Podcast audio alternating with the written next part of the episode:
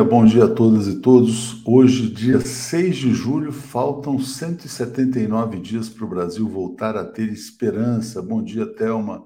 Bom dia, Jorge Uchoa. CPI do Ouremos já, né? CPI dos pastores picaretas, mas o Rodrigo Pacheco nunca decepciona o Bolsonaro. Na verdade, é um arregão, está ali jogando junto com Jair Bolsonaro o Paulo Moreira Leite já colocou esse tema na nossa pauta de hoje também. Bom Dilma, a Dilma, bom Dilma, a Dilma Lúcia Dalfenbach. Bom dia, Júlio, lá de Palhoça, Santa Catarina. Né? E vamos aqui dar sequência. Essa notícia é fundamental. Neurandir Brito, bom dia. Renato Freitas fica, né? Eu acho que a gente vive de fato um novo ambiente no Brasil. Falava sobre isso com o Leonardo Stoppa ontem, no Léo ao Quadrado. É, ele me trouxe a notícia ali de que o empresário do drone lá de Uberlândia foi preso, né, o cidadão de bem, no mesmo dia em que um, uma juíza, se não me engano foi uma juíza, devolveu o mandato ao Renato Freitas. Né? Eu acho que isso tudo é reflexo de uma nova correlação de, for de forças no país, um ambiente muito mais respirável, né, em que as pessoas se sentem à vontade para defender o que é certo. Né? Então, o, é, o rapaz lá do drone foi preso, Renato Freitas volta para a Câmara de Vereadores de Curitiba, né? Força Renato Freitas, como diz aqui o Manuel Gonzalez, ele concedeu uma entrevista belíssima ao Gustavo Conde e à Daiane no Giro das Onze de alguns dias atrás. A gente até recortou, colocou como destaque é, aqui na TV 247. Vale a pena reassistir e vamos tentar trazê-lo de volta agora já como vereador reempossado, né? Vamos lá. Bárbara Arena dizendo: Bom dia, Santo São Paulo, vivo Renato Freitas. Não ao racismo no Brasil e no mundo, né? Evidentemente, ele havia sido caçado por racismo, não tem nada a ver com o ato lá na igreja. É, Rosângela Pinheiro, bom dia pontualmente, Léo. Bom dia, Rosângela, sempre com a gente aqui. O público aqui está sempre presente, né? O Ramon Aguada, a Tatiana Lobato, o Armando dizendo assim: Renato Freitas fica, né? E tem, evidente, tem aqui também o Gustavo Giraldi Vai, Corinthians. O Zé Reinaldo ficou feliz ontem, né? Porque acho, parece que o goleiro pegou uns pênaltis lá e o Corinthians eliminou o Boca, né? Acho que foi isso que aconteceu na Libertadores. Bom, queria falar também sobre a questão da, do encontro do ex-presidente Lula na Fiesp. Foram alguns banqueiros, Bradesco, Itaú, o presidente do Google estava lá, um empresário gigantesco do setor do agronegócio, de uma empresa chamada Tereos, né? E a coisa transcorreu muito bem pelos relatos que a gente teve. O ex-presidente Lula estava com o Mercadante, estava com Haddad, defendeu a revisão do teto de gastos, disse que o novo equilíbrio fiscal vai depender de um arcabouço que tenha como meta a a, o controle da dívida interna e não propriamente a fixação das despesas, ou seja, com mais crescimento você expande a receita fiscal e tributária do Brasil e, com isso, equilibra as contas públicas. Tudo correu na mais absoluta normalidade, tranquilidade. O Lula está recompondo sim as pontes com o empresariado, e isso é um bom sinal, né? porque essa turma que aderiu ao discurso da escolha muito difícil na eleição passada, dessa vez não tem como abraçar mais uma vez esse discurso. Né? Enquanto isso, Bolsonaro viola a lei eleitoral, faz campanha presidencial em reunião ministerial no Palácio do Planalto, ataca as urnas eletrônicas, ataca os ministros do Supremo e diz que não vai respeitar o resultado. Por isso que tudo isso que o Lula tem feito na linha de, uh, na verdade, expandir os seus canais de diálogo com a sociedade civil é muito importante. Então, esse encontro na Fiesp tem que ser valorizado. Bom dia, Cláudio. Espero vê-lo lá no nosso encontro na ABI, no dia 20 de julho. Né? Já estamos reservando lá o grande salão da BI para esse lançamento, com presenças confirmadas já de é, Carol Proner, que vai estar com a gente, nossos jornalistas, Marcelo Auler, é, Regina Zappa, vamos estar também, evidentemente, com o Rodrigo Viana lançando o seu livro.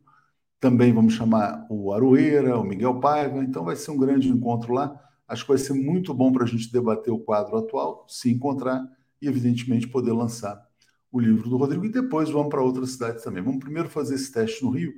Queria dizer que a gente lançou um formulário em que as pessoas podem pré-reservar a participação comprando o livro, fica muito mais fácil, não precisa comprar o livro lá na hora, a gente já reserva, só retira com a gente, vai ser bem mais interessante, muito mais tranquilo. Então, dia 20 é uma quarta-feira, a gente vai fazer fim de tarde e noite lá na ABI. É, bom dia, Rita Celeste, bom dia a toda a comunidade. Feliz pelo retorno do Renato ao parlamento. O racismo neste país tem que ser exterminado. Né? Vamos trazer o Zé Reinaldo. Vou falar um pouquinho mais sobre o, o Renato, assim que o Zé entrar aqui, para a gente não atrasar muito. Vamos lá. Então já vou trazer até sem vinheta aqui. Bom dia ao Zé Reinaldo. Tudo bem, Zé? Bom dia, Léo. Bom dia, comunidade. Tudo bem? Realmente é um, um, um amanhecer importante esse de ver o Corinthians classificado já para as quartas de final. É, sabia que você tinha ficado contente, mas você sabe que você fala em amanhecer, né? É, lembra até tem uma música do Taiguara que fala em amanhecer. Parece que o dia está amanhecendo no Brasil, né? Quando a gente vê essas notícias como essa do Renato, né? O Bolsonaro se afundando, o, o rapaz do drone preso, tem uma, uma certa aurora no Brasil acontecendo.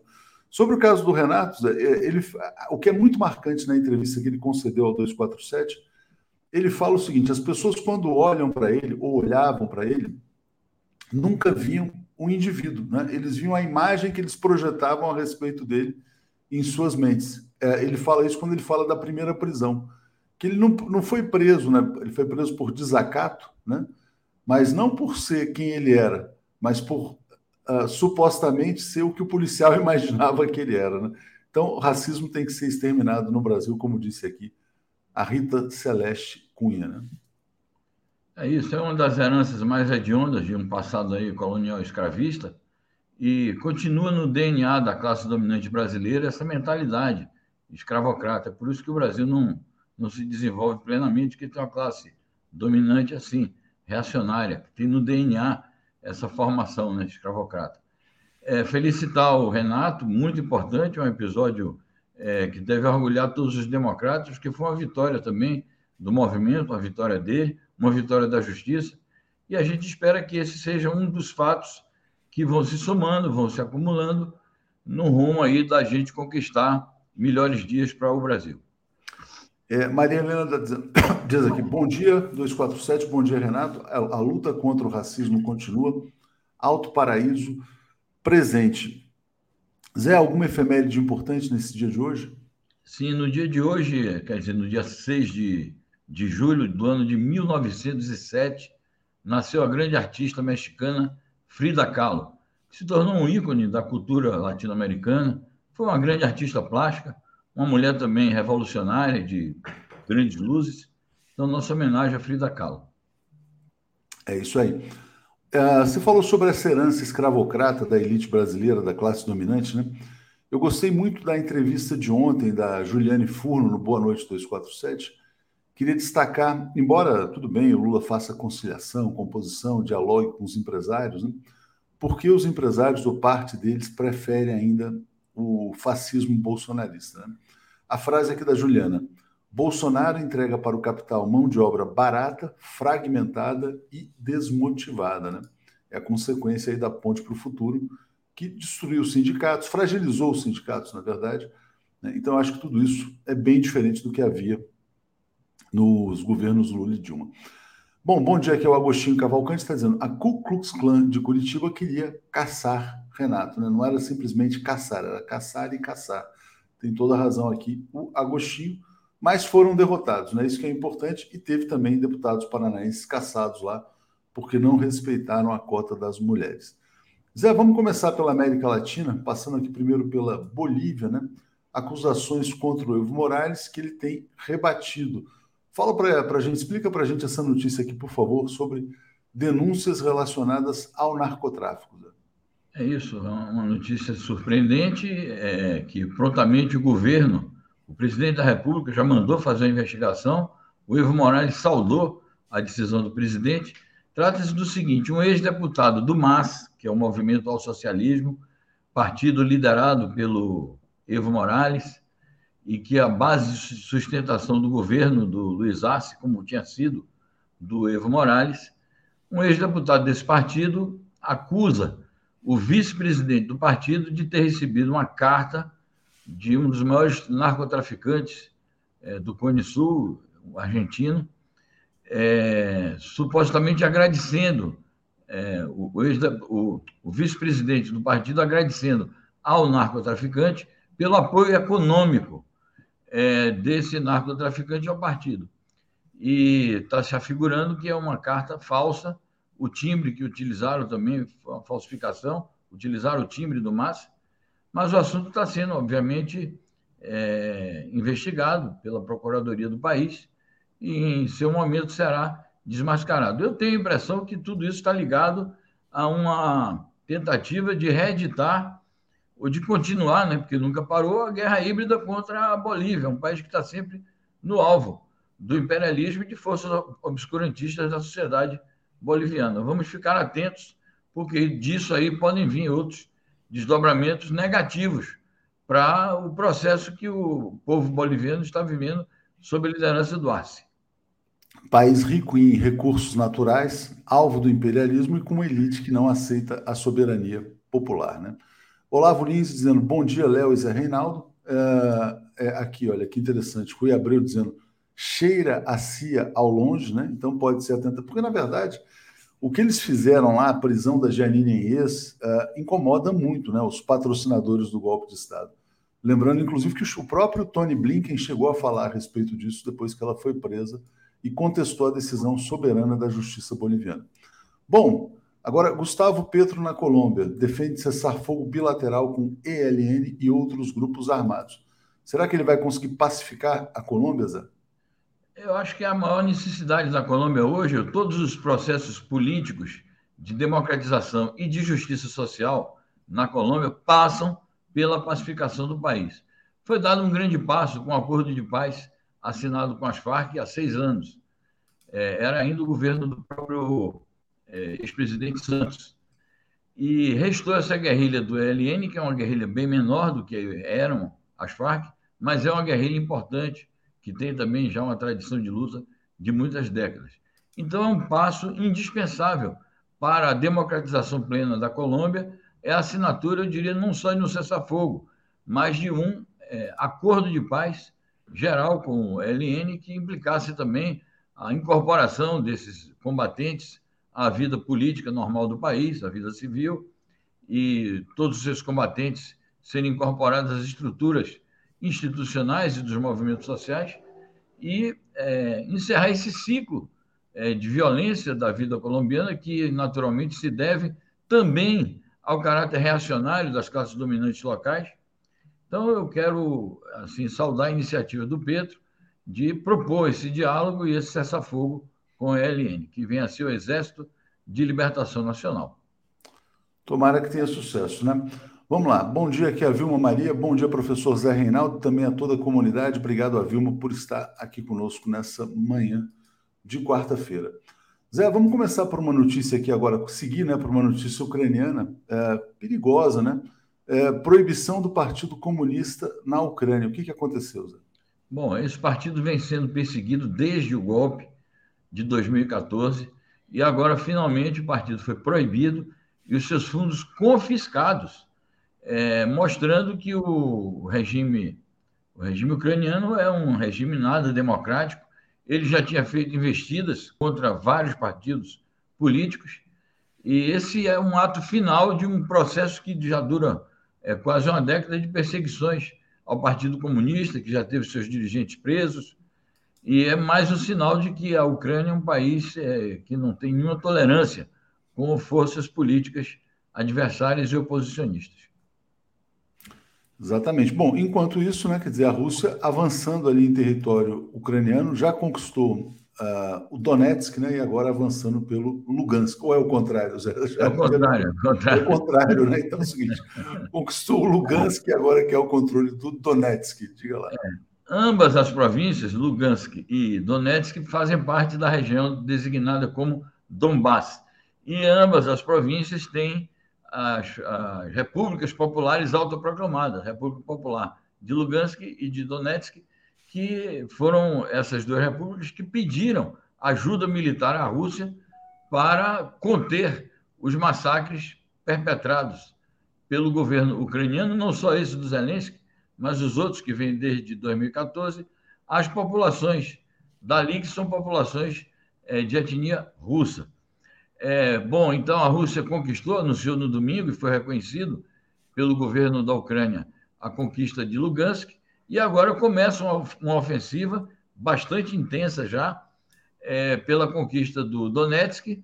Acho que vai ser inevitável a queda do Donetsk e, portanto, vai ser inevitável também a queda de toda a região do Donbass, o que vai configurar uma nova situação é, geopolítica e militar na Ucrânia. Eu espero que, com isso, os líderes ucranianos e seus patrões do Ocidente é, decidam encarar a realidade e sentar na mesa de negociações e promover um cessar-fogo que seja a base para um futuro acordo de paz. E o fim das sanções também, né? O Ricardo Tristão dizendo: vocês viram o vídeo onde o exército da República Popular de Donetsk prendeu mais mercenários brasileiros com a bandeira do Brasil, lutando ao lado dos nazistas na Ucrânia, né? Eu acho que todo mundo já viu também, Zé, essa notícia aqui que eu vou botar na tela é, de uma brasileira que morreu na Ucrânia. Né? Então aconteceu aqui, ó, modelo brasileira morreu na Ucrânia. É, Talita do Vale estava lá, estava lá, morreu num bombardeio, estava atuando, na verdade, ao lado de tropas, atuando a, realidade, uh, dizer, como mercenária, né? Quer dizer, como ele coloca aqui o Ricardo Tristão, né?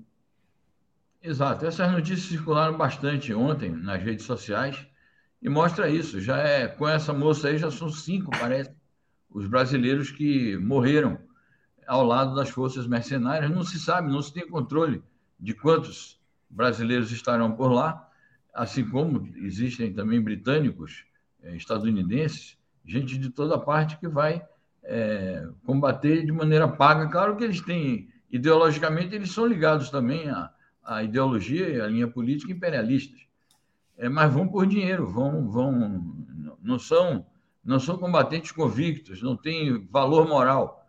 Então, eles vão para ganhar dinheiro é assim que funcionam é, várias organizações mercenárias no mundo de hoje. Aqui era uma foto dela no TikTok, né? Quer dizer, posando com essas armas, enfim, era o que ela fazia. Lamentamos aí pela família dela, né? O Pedro Ayrton dizendo: a Europa se nazifica e o Partido Comunista é perseguido. Agora, Zé, vou botar uma notícia aqui sobre o Lavrov, chanceler russo é, acusando a Ucrânia de mentir, né, ao acusar o exército russo de atacar cidades do próprio país. O que está acontecendo? Bom, primeiramente destacar que o Lavrov está em viagem ao Vietnã, é, se encontrou com a maior autoridade diplomática do país, mostrando que ele está em plena atividade diplomática. O homem não para, ele tem feito viagens sucessivas, tem dado muitas declarações, tem conversado com muitos líderes políticos de diferentes países em diferentes continente, mostrando que a opção da Rússia e a gestão do Lavrov é uma opção diplomática, é uma opção multilateralista, é uma opção de diálogo internacional. Não é uma posição de é, um, um país que está entrincheirado atacando os outros, é um país em busca de convivência. Bom, essa declaração dele é um desmentido a acusações completamente absurdas do governo ucraniano de que a, a própria Rússia estaria atacando as suas próprias cidades, supostamente para ter também um false flag, para é, complicar a vida do governo ucraniano, como se fosse para a Rússia necessário isso. Então, eles fizeram, os ucranianos, ataques, nós comentamos isso aqui anteontem e ontem, ataques a, a aquela cidade fronteiriça da Rússia com a Ucrânia, Bolgorov, e a Ucrânia está dizendo que são os próprios russos que estão atirando ali é, nas aldeias e cidades perto da fronteira. Ele disse que isso é uma mentira e, portanto, está desmascarando a, o comportamento midiático do governo ucraniano, que certamente vem fazendo isso para encobrir as derrotas que está sofrendo e também os crimes que tem cometido contra as populações civis. Porque nas ações de falsa bandeira que o, a Ucrânia realiza, ela também está cometendo crimes de lesa humanidade contra os russos e contra a própria população ucraniana.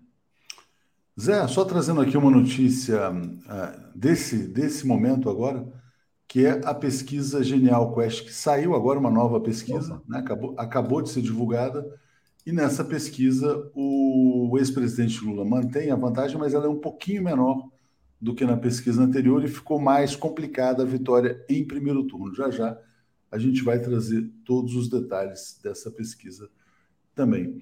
É, Zé, tem alguma coisa a mais que você queira destacar aqui da questão ucraniana ou passamos para a crise no governo britânico? Vamos para a crise do governo britânico. Então vamos lá, deixa eu botar aqui já. Boris Johnson, né, que é um dos, vamos dizer assim, é, pivôs dessa guerra aí contra a Rússia, né, de certa maneira, vivendo uma crise interna, renúncia de ministros, acobertando escândalos de assédio sexual. É isso. A gente tem destacado aqui que o Boris Johnson, além de ser, como você disse, um pivô é, das ações do, dos países imperialistas ocidentais contra a Rússia, ele tem se revelado também na questão da Ucrânia e da Rússia como uma liderança caricata. Então a gente lembra aqui o comportamento dele na reunião do G7, perguntando ali para os líderes que estavam presentes, inclusive sem, sem respeitar a figura da Ursula von der Leyen, que estava presente também, a, a comissária política do, a chefe da Comissão Europeia, né? dizendo: será que nós vamos fazer a falta de família, todo mundo aqui com o peitoral nu, é, fazendo uma chacota com aquelas fotos antigas do Vladimir Putin, quando ele estava fazendo as cavalgadas e também nadando lá na Sibéria e tal. Então ele se mostra como um, homem caricato. Até a Rússia é, fez também respostas é, um pouco nesse nível, dizendo é o abuso de álcool, olha o que faz o abuso do álcool e tal. Então chegou a esse nível a polêmica entre é, o, o Boris Johnson e autoridades russas. Agora é mais um escândalo, um escândalo de assédio sexual é, de figuras importantes do governo dele ele sabia, dizia que não sabia, mesmo sabendo, ele promoveu o cara vice-líder da bancada do, do, Partido Conservador no parlamento, e aí ele teve que ir a público dizendo: é, de fato eu sabia, peço desculpas, foi um grave erro que eu cometi e tal. Então é um homem que, que é errático, né, de comportamento errático, e vem à tona de novo, portanto, a memória da, da daqueles escândalos lá da, na época da pandemia, em que ele juntava os seus pares para é, tomar vinho e fazer festinhas ali na residência oficial, quando ele próprio proibia a cidadania britânica de frequentar bares. E vem à tona também, de novo, aquele episódio em que ele foi submetido a um voto de desconfiança dentro do próprio partido. E agora, como tem que, tem que haver um interstício entre essa última votação de voto de desconfiança e uma futura, é, então estão exigindo a renúncia dele, porque ele está sendo um fomentador de escândalos e, portanto, desmoralizando é, o parlamento britânico e o governo britânico, que eles são cheios de rituais, de formalismos, né, de protocolos, mas o comportamento do Boris Johnson é, tem sido, digamos, indigno desses próprios protocolos que o Império Britânico, é, pelo menos para salvaguardar as aparências, se impõe. Exatamente. O Manuel Gonzalez diz assim: o Boris Johnson não era cliente da Ghislaine Maxwell? Acho que não, acho que era o príncipe lá, acho que era um dos filhos da rainha. Ele eu não tinha visto, pelo menos, mas não, não posso assegurar. E tem crise na França também, né? Na verdade, a primeira-ministra do Macron pode cair. Na verdade, existe uma crise generalizada na Europa com inflação, aumento do custo de vida. Mas diga lá, Zé. É, a situação na França é inevitável o Macron perdeu a maioria absoluta, então não tem condições de nomear um governo estável. Ele nomeou um governo de minoria.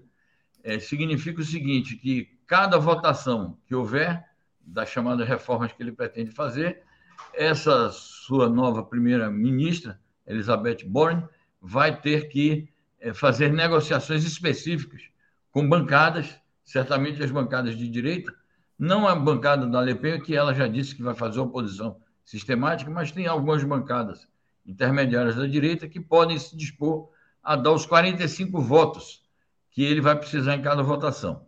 Agora, essas bancadas de direita não se dispuseram a formar um governo de coalizão. Portanto, ele tem um governo de minoria. É, essa moção de, de desconfiança que foi apresentada pelos partidos de esquerda certamente que vão eh, obter alguns votos fora da esquerda também, mas eu não acredito que a esquerda tenha votos suficientes ou força suficiente política no parlamento para amealhar a quantidade de votos necessária à deposição da primeira-ministra. Então, muito provavelmente, essa moção pode ser é, derrotada, mas isso é uma sinalização do que será é, ou do que serão os governos, porque pode ser que esse daí não caia agora, mas vai cair em seguida, e o Macron vai ter que nomear sucessivamente primeiros ministros ou primeiras ministras e que vão estar sempre em crise. Ele próprio, já pressentindo isso, na primeira reunião do ministério, ele disse: olha, vocês vão ter que aguentar. Ou seja, vem muito conflito pela frente, muita pressão. Zé, agora eu quero fazer um convite a você e a todo mundo que nos assiste, porque vai acontecer tá aqui em São Paulo, né? Quem estiver nos assistindo em São Paulo, hoje, 19 horas, Avenida Paulista 509, próxima à estação Brigadeiro do metrô, Livraria Martins Fontes. É uma das principais livrarias ali da Avenida Paulista, lançamento do, do livro Laços de Confiança, do Celso Amorim. Né? E o livro fala sobre a integração da América do Sul é, durante os governos Lula e Dilma. Né?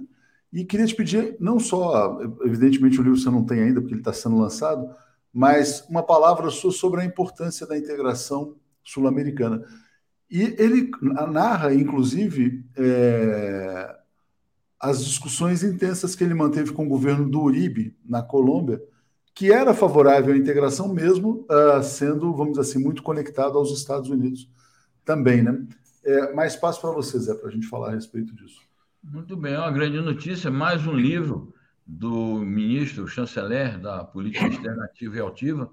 Ele já lançou outros livros importantes de memórias da sua gestão à frente da chancelaria brasileira. E isso é muito importante para as ciências diplomáticas, para as ciências políticas, a gente ter o depoimento vivo do ministro Celso Amorim.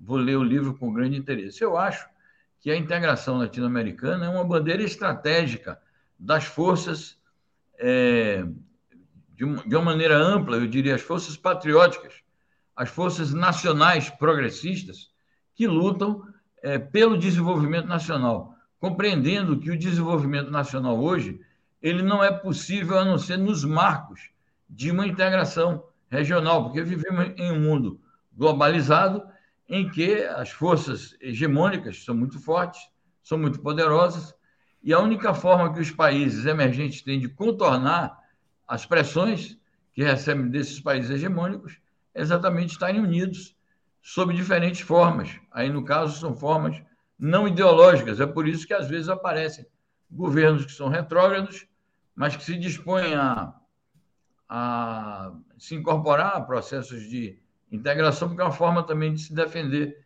de defender a sua indústria, de defender o seu mercado em relação a essas pressões. Então, eu quero saudar aqui o, o ministro Amorim e vou ler com muito interesse o seu livro e divulgar nas nossas lives. Hoje mesmo, já, daqui a pouco, nós temos a live com o, o Legione, né, o programa O Mundo Como Ele É, vamos falar disto, falar do livro do Celso Amorim. Tem um livro do Legione também sendo lançado.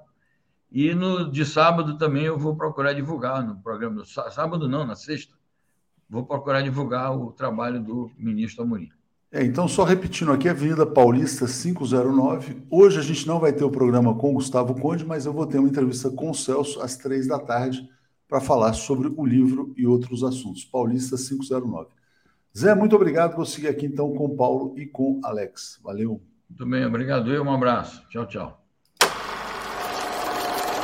Alex Sonic e Paulo Moreira Leite. Bom dia, Paulo. Bom dia, Alex. Tudo bem, Paulo?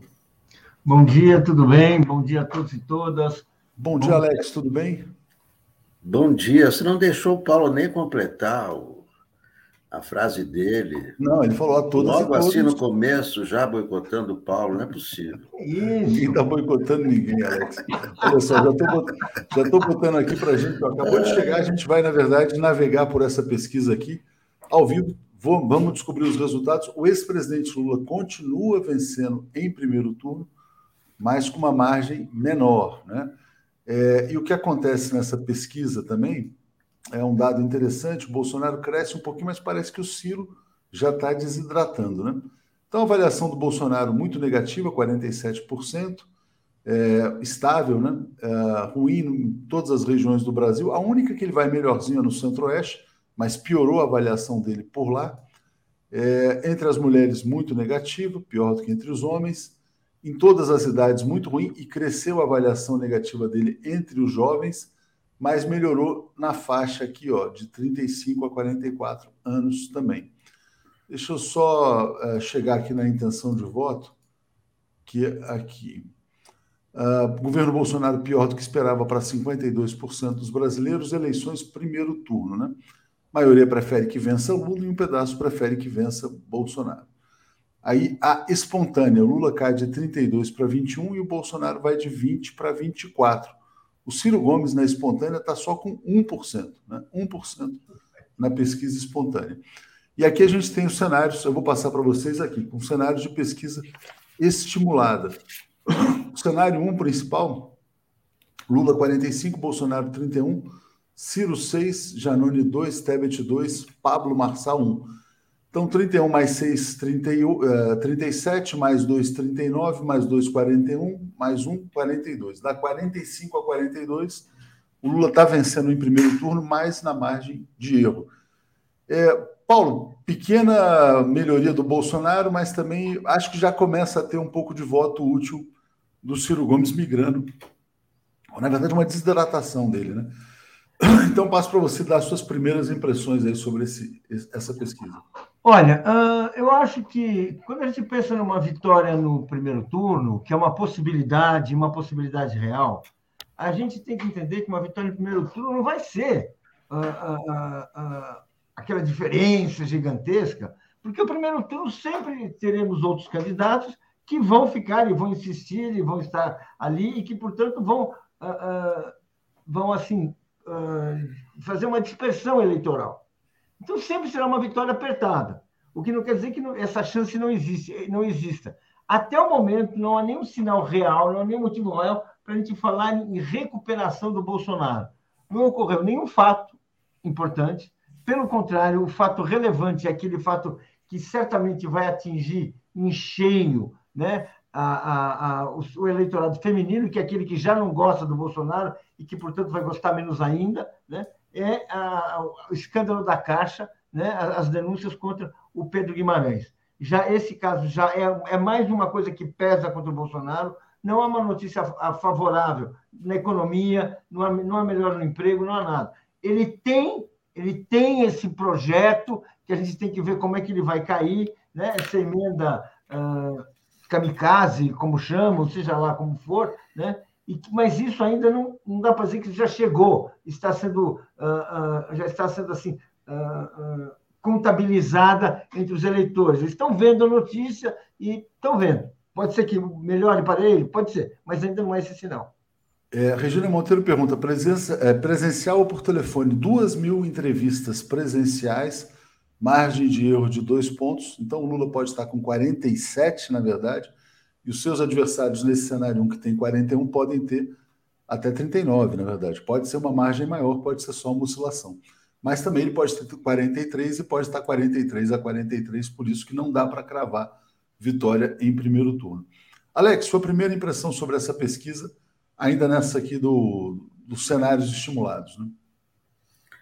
É, não, não, muda muita coisa, né? Primeiro que não, não se pode é, é, comparar a pesquisa de um instituto com a pesquisa do outro. Não dá para comparar essa com a Folha. Não. Essa é essa. Mas você vê que na margem de erro é mais ou menos parecido, não é? 45 31, a Folha dá 47 48. É, é, é mais ou menos isso. Você vê, tá... É, é, o, o Estadão ontem, ontem fez um uma média das pesquisas, e deu 46 a 30 para o Lula. E é mais ou menos isso mais que nós estamos vendo isso, aí. Né? Mais ou menos né? isso. O quê? Não, exatamente isso que está é o que está é, apontando é, aqui. É, é, isso, é isso. 46 a 30 que foi o resultado do primeiro turno de 2018, mas invertido. O Bolsonaro teve 46 e o Haddad 30. Agora é o contrário, Lula 46, o que Lula teria também se fosse candidato em 2018, né?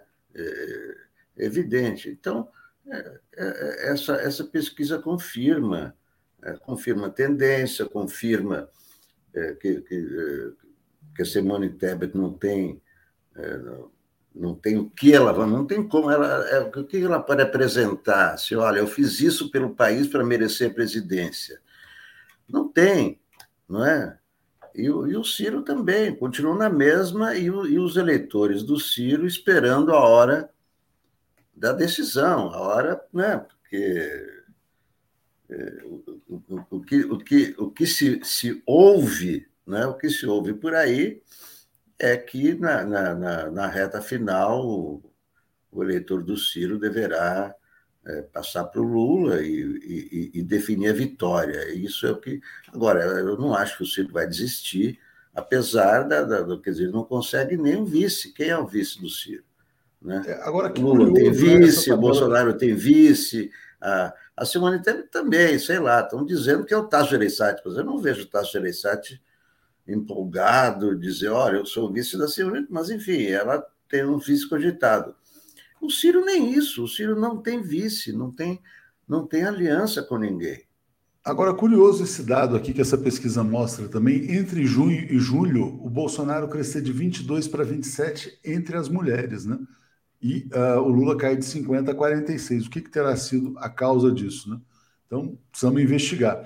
Sobre isso, a gente já volta para a pesquisa, só quero mostrar aqui, que o Paulo mencionou o caso da Caixa Econômica, que eu acho que a pesquisa não capta, Vamos mostrar como é que o Jair Bolsonaro trata as mulheres. Isso aqui é a posse da nova presidente da Caixa Econômica Federal.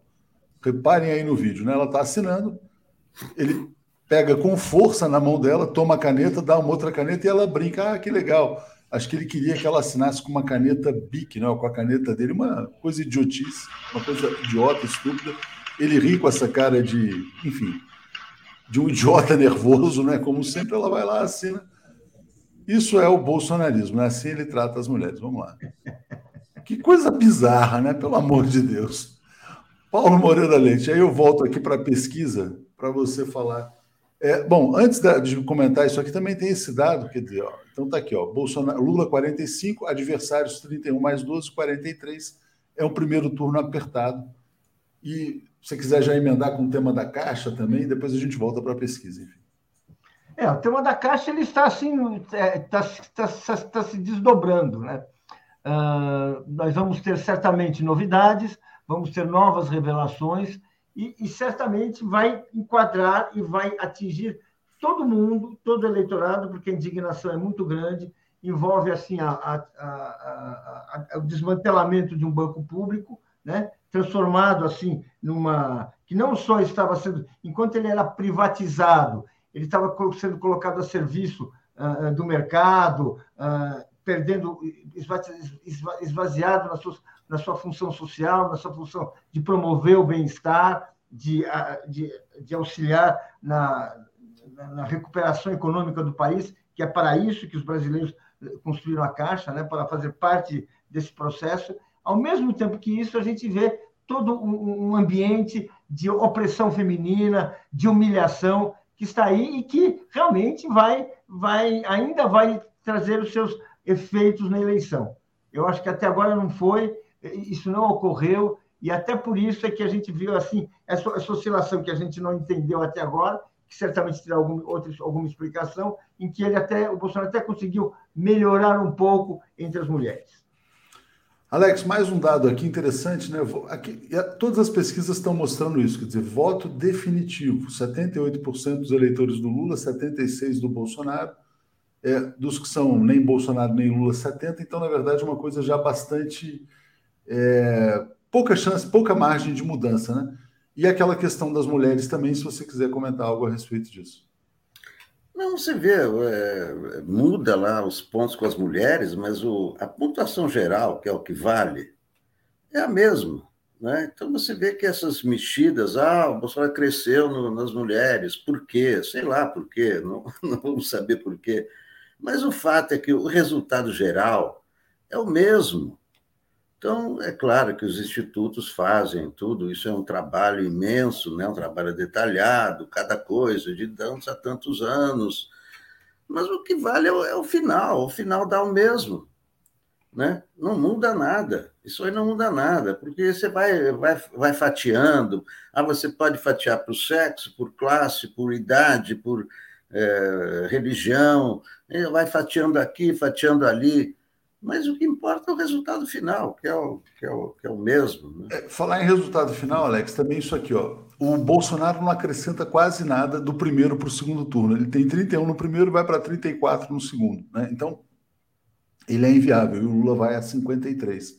Lula também vence Ciro, também vence a Simone Tebet, né? Evidentemente. Deixa eu ver se eles fizeram. Ah, eles não fizeram o cenário é, Ciro Gomes Bolsonaro. Né? Então é aqui, ó, estava 54 a 32, agora está 53 a 34 no segundo turno, é dentro da margem de erro também.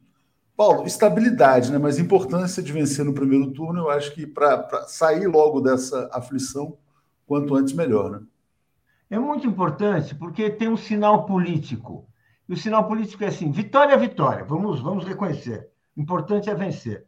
Agora, se o Lula vence no primeiro turno, há um sinal contundente, insubstituível, de seu apoio popular para fazer as medidas que a população necessita e que o Brasil deseja. Vamos dizer assim. Então, é muito importante, porque nós estamos falando de um governo que chegará no Planalto numa, com uma missão de reconstrução nacional. Ele não poderá ficar, ter, ficar assim, fazendo, fazendo média, dizendo que vamos fazer, fazer tudo devagar, porque a gente está vendo os países vizinhos como a Argentina, o próprio Chile, que está com um governo novo, mas a gente já vê as dificuldades que ele está passando. Ou seja, a, a população de todos os países desse continente, inclusive a brasileira, está impaciente, porque ela está sofrendo, ela está, está enfrentando uma fome de, que chega a 30 milhões de pessoas, o desemprego não tem não, não, não, não a saída vista, ou seja, ele tem que oferecer respostas. E para oferecer respostas, a principal necessidade é a legitimidade popular. E numa democracia, o voto é muito importante. Se ele leva no primeiro turno, fica menos difícil. Alex, então aqui, ó, só para a gente passar para. E aí, fechando a pesquisa, a gente já entra em outros temas aqui. A rejeição do Bolsonaro muito alta, 59, do Ciro 55, do Lula 41. Ciro e o Bolsonaro praticamente inviáveis eleitoralmente. Né? A rejeição do Bolsonaro cai de 60 para 59, a do Ciro sobe de 52 a 55. O Ciro não está agradando, né? Você chegou a falar mais cedo, né, que agora, em algum momento, o eleitor do Ciro vai decidir se fica com o Ciro ou se muda. Diga, Alex. É, porque é, o, o, o, que está em jogo é, é, é, o futuro do Brasil, né? Mais do que né, as propostas, né? Tudo bem, o Ciro tem o seu papel, na, né? cumpriu, foi, foi governador, foi ministro, foi, né? nada disso vai, vai ser é, é vai ser apagado, mas é, a, a, questão é, é o momento, né? A questão é, é que né, tem que se impor uma derrota a Bolsonaro para se impor uma derrota ao, ao bolsonarismo. Né? É claro que o bolsonarismo não vai desaparecer, eles vão, vão, vão perder, né, se for se for confirmadas as pesquisas, mas vão continuar na oposição. Até aí, normal, né? Mas a, a, a derrota, as, essa, essas, essas ideias bolsonaristas tem que ser uma, uma, vitória grandiosa, e é por isso que o, o, o eleitor do Ciro, é claro que o Ciro, é, o Ciro não, não vai desistir, né? Se não conseguir nenhuma aliança, ele pega alguém do, do, do, PDT e faz uma chapa pura, né? porque ele quer entrar nos debates, ele quer, né? não tem nada a perder. Né? Não tem nada a perder, então ele não vai desistir, nem a Simone Tebet vai desistir. Esses são os quatro né? Tem, tem lá os, alguns. Né? Mas os quatro uh, principais, se é que Simone Tebet pode se chamar de principal, dada a pontuação, mas é, representa um, um grande partido, né? uma, uma grande parcela da, da, da, política brasileira. Esses são, são, são, são os quatro, né? são os quatro que estão aí agora, mas é, é, eu acho que o, é, o Ciro, por mais que ele continue, não vai desistir, o Ciro, né, tudo bem, ele vai, ele tenha eh, três, quatro, cinco, seis, a, pontuação dele não importa, ele, ele irá até o fim. Agora, eu acho que o eleitor é que não irá. É, eu acho que esse é o ponto. Fim, né? Eu tinha mostrado rapidamente ali, quer dizer, o principal problema do Brasil é a economia, segundo a pesquisa para 44% dos brasileiros. E falando em economia, o Lula foi à Fiesp, teve uma, uma, uma, reunião, um almoço com vários empresários ali. O Mercadante foi quem fez a principal exposição, defendeu o fim do teto de gastos e a reação dos empresários foi relativamente boa, até porque o teto de gastos já acabou, né? principalmente com o Bolsonaro, que está aí fazendo o PEC da, do desespero, enfim. Paulo, como é que você vê essa, é, vamos dizer assim, essa tentativa do Lula de re reconstruir, vamos dizer assim, as pontes com o empresariado, que na verdade foram implodidas pelos empresários, nunca pelo Lula. É, e, enfim, quer dizer, na verdade, é preciso dar uma resposta né, para isso que a pesquisa está mostrando, quer dizer, o problema econômico do Brasil. Diga, Paulo. É indispensável. É indispensável ele fazer, ele ter essas conversas. É, é, é, é importante a, a ter acabado o mito né, do teto de gastos. A gente lembra como é, o mito foi o teto de gastos foi aprovado como uma questão de vida ou morte. Então vamos, vamos falar assim, é, é, é, é, é um bom começo. Não vai ser, eu não imagino uma convivência fácil, não imagino uma convivência só de amigos. Eu acho que tem, existem conflitos, existem interesses eh, muito diversos. Os empresários ganharam muito dinheiro, muito dinheiro nos governos Temer e, e, e, ainda mais no governo Bolsonaro, e ninguém gosta de abrir mão de vantagens. Essa é uma questão importante. Agora, o Lula precisa ter, deve ter, e ele tem capacidade para ter, para fazer o jogo correto. Então, eu acho que isso aí foi importante, foi importante começar falando, parar com essa conversa de teto de gastos, porque isso, assim, é uma, é uma, é uma camisa de força. Essa camisa de força foi eliminada, isso, isso é um bom começo. Acho que é por aí também, falou bastante em infraestrutura lá. É, houve só uma reclamação dos empresários que disseram o seguinte: ah, a, reunião, poderia ter acontecido na Febraban, porque estavam lá os representantes do Itaú e do Bradesco. É, Alex, o Lula, além de estar avançando com os empresários, ele está tentando aparar as arestas aí nas campanhas estaduais. Né? Márcio França já é um problema resolvido, então vai ser candidato ao Senado e agora tem uma crise com o PSOL no estado de São Paulo. E no Rio de Janeiro tem aquela questão do Senado se vai ser o Siciliano, se vai ser o Molon, até o Marcelo Auler vai entrar para trazer informação sobre isso mais tarde. Mas, Alex, como é que você vê também essa questão dele como articulador político nesse contexto aí? Bom, ele, ele é o favorito, né? É, e como favorito, ele que comanda as, as alianças e, e é, é o encarregado de pacificar as questões, né? Você vê que nem São Paulo, quer dizer, é, é, é em São Paulo está resolvido com França, é, só que o França quer ser o único candidato ao Senado.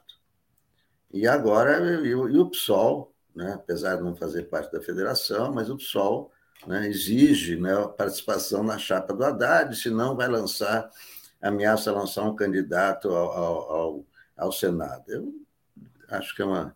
É, é o tipo de, de é, atitude que não, é, não faz nenhum sentido, não faz nenhum bem, porque né, é, é quem que o pessoal tem para disputar o Senado? Juliano Medeiros. O que, que o Juliano Medeiros tem a ver com, com São Acho Paulo? que eles estão pleiteando a vice, Alex, se eu não me engano. Eles querem não, eles querem, é, eles querem ou, a vice, ou então, se eles não, não tiverem a vice, vão lançar o Senado. Né? Tá esse jogo aí. Né? É, e, o, e o Haddad quer, quer uma chapa que mais ou menos espelha a chapa do Lula, né? ainda mais em São Paulo, estado conservador, todo o interior. Né? Você vai para o interior, você, né? a situação não é não, não, está tão, tão definida para o Haddad. Né? E, e, e, no Rio de Janeiro agora tem essa, é, esse, esse motim de um grupo do PT que não quer nem acordo com o Freixo que é um acordo com o Rodrigo Neves, que é do PDT, que é Ciro. Então, no Rio complicou, porque não é só a questão do, é, do Molon. Né? O Molon não quer desistir, o presidente do PSB.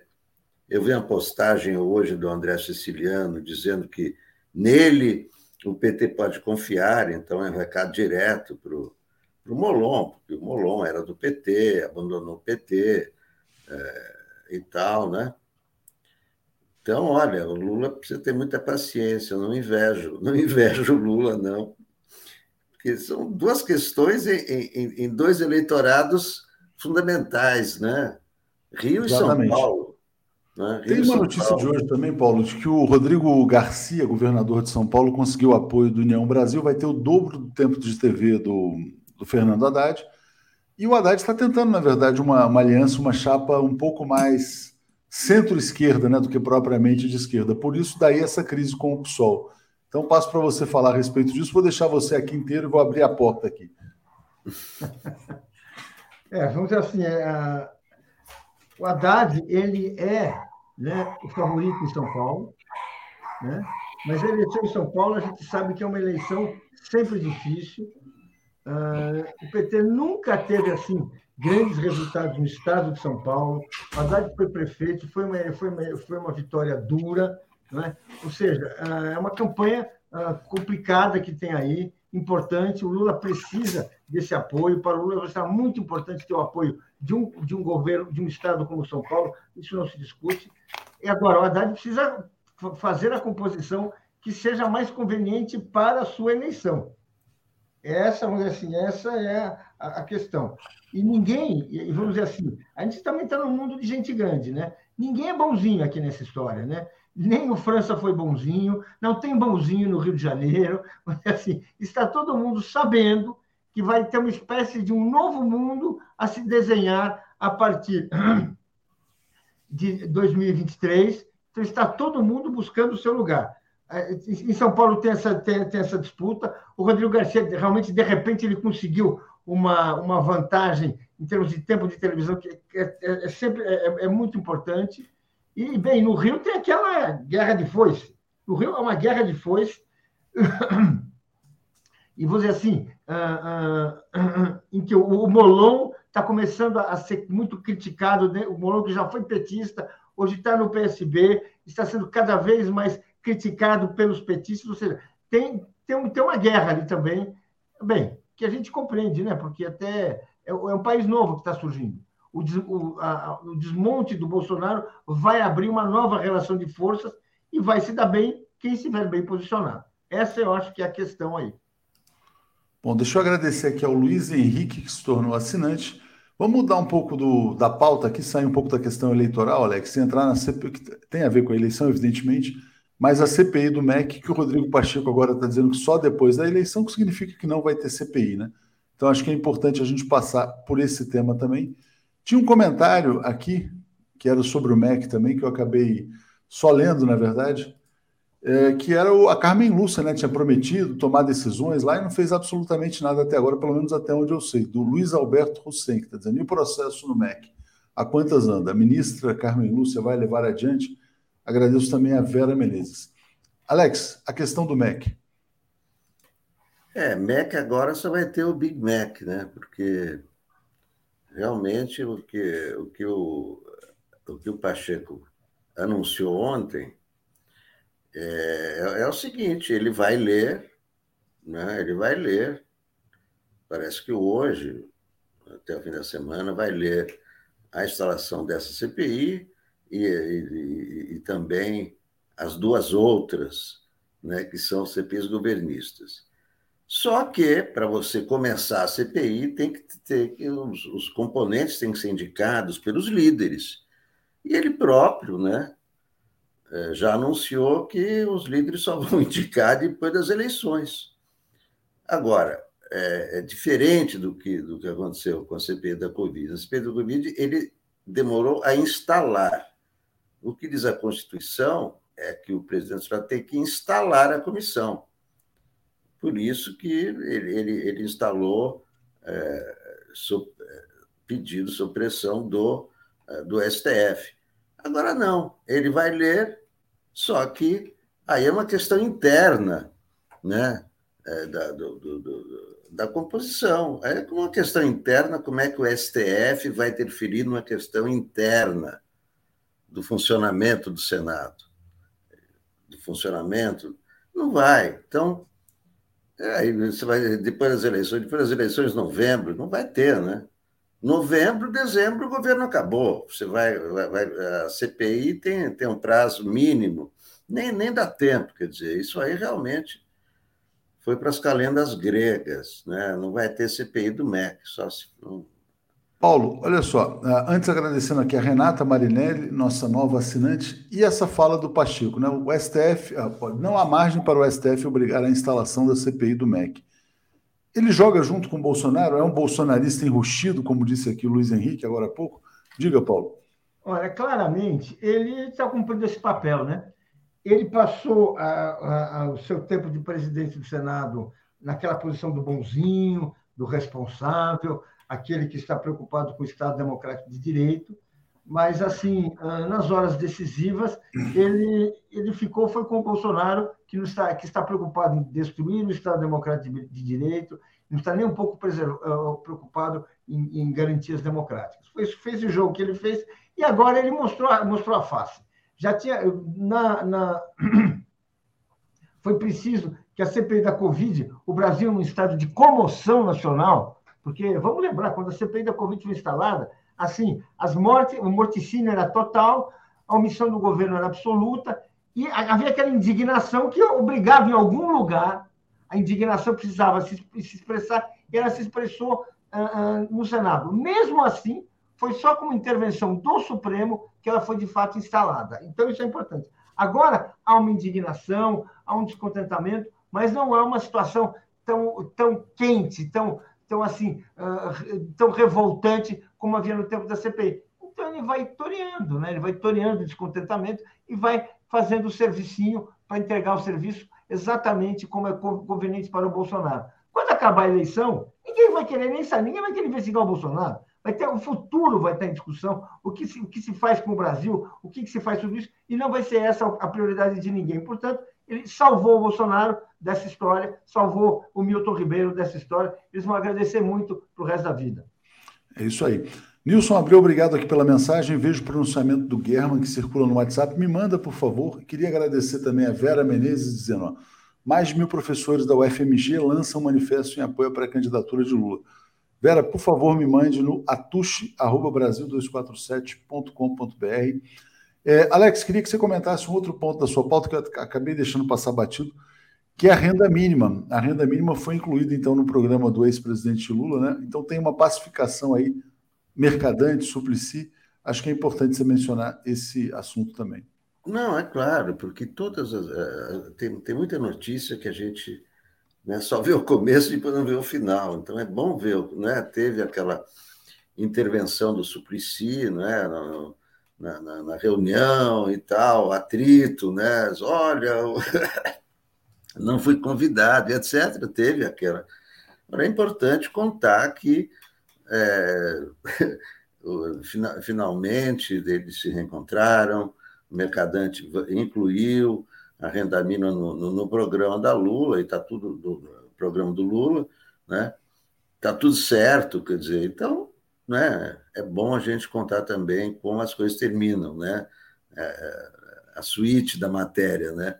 Então, é, tudo terminou bem, está lá, tem a foto dos dois abraçados e tal, e acontece essas coisas em, né, na política, na, na, televisão, no jornalismo, em, em, qualquer lugar. Né? Tem um atrito, etc., e esse atrito é superado, né? e ainda bem que tudo acabou bem, porque, é, de fato, né, é, Suplicy tem, tem, tem esse, esse programa de renda mínima como a sua a sua grande, o seu grande projeto de vida, né? e tem que ser, tem que ser respeitado. Paulo, eu sei que você já comentou sobre isso no Boa Noite, estou destacando aqui a charge do Aroeira, né? Renato Freitas, e agradecendo a Rita Pinto, Pinto também, dizendo: Renato, fica Lula presidente. Mas muito importante essa decisão de ontem, né? E um caso que se resolveu relativamente rápido, é, numa cidade conservadora como é Curitiba. Acho que é fundamental a gente falar sobre isso também. Passo para você, Paulo, por favor. Olha, é uma restauração democrática. O que a desembargadora fez, ela se baseou apenas numa, numa, num princípio elementar, que o direito de defesa não foi respeitado, e pronto, ela devolveu o mandato ao Renato Freitas, que essa imagem aí é, é importante, é uma imagem, até porque é uma imagem que hoje é uma imagem do Brasil. A juventude negra brasileira é assim, usa esse cabelo, se veste desse jeito, tem essa linguagem, o Renato expressa tudo isso. Ele fala desse jeito, ele, ele, ele é desse mundo que trouxe o Emicida, que trouxe muitas pessoas, e é esse, é esse cidadão que estava sendo excluído da política, certamente por, por um ato de racismo, um ato de eh, desconsideração com os mais pobres, e essa recuperação, essa restauração de direitos é uma vitória muito importante. Equivale, equivale na escala de uma Câmara Municipal da capital, da capital do Paraná, a restauração dos direitos do Lula. Exatamente. Eu vou ler aqui o comentário é, do Odair José, dizendo: Renato, fica racismo sai. Obrigado, Paulo. Obrigado, Alex. Vamos seguir então aqui com Edu, o Auler e a Daphne. Valeu, gente. Obrigado. Obrigado. Apresentação de Daphne Ashton. Cadê a Daphne? Bom dia, Daphne. Tudo bem? Estou aqui. Não tinha Bom dia. Belíssima charge do Aroeira, né? Muito legal. Linda.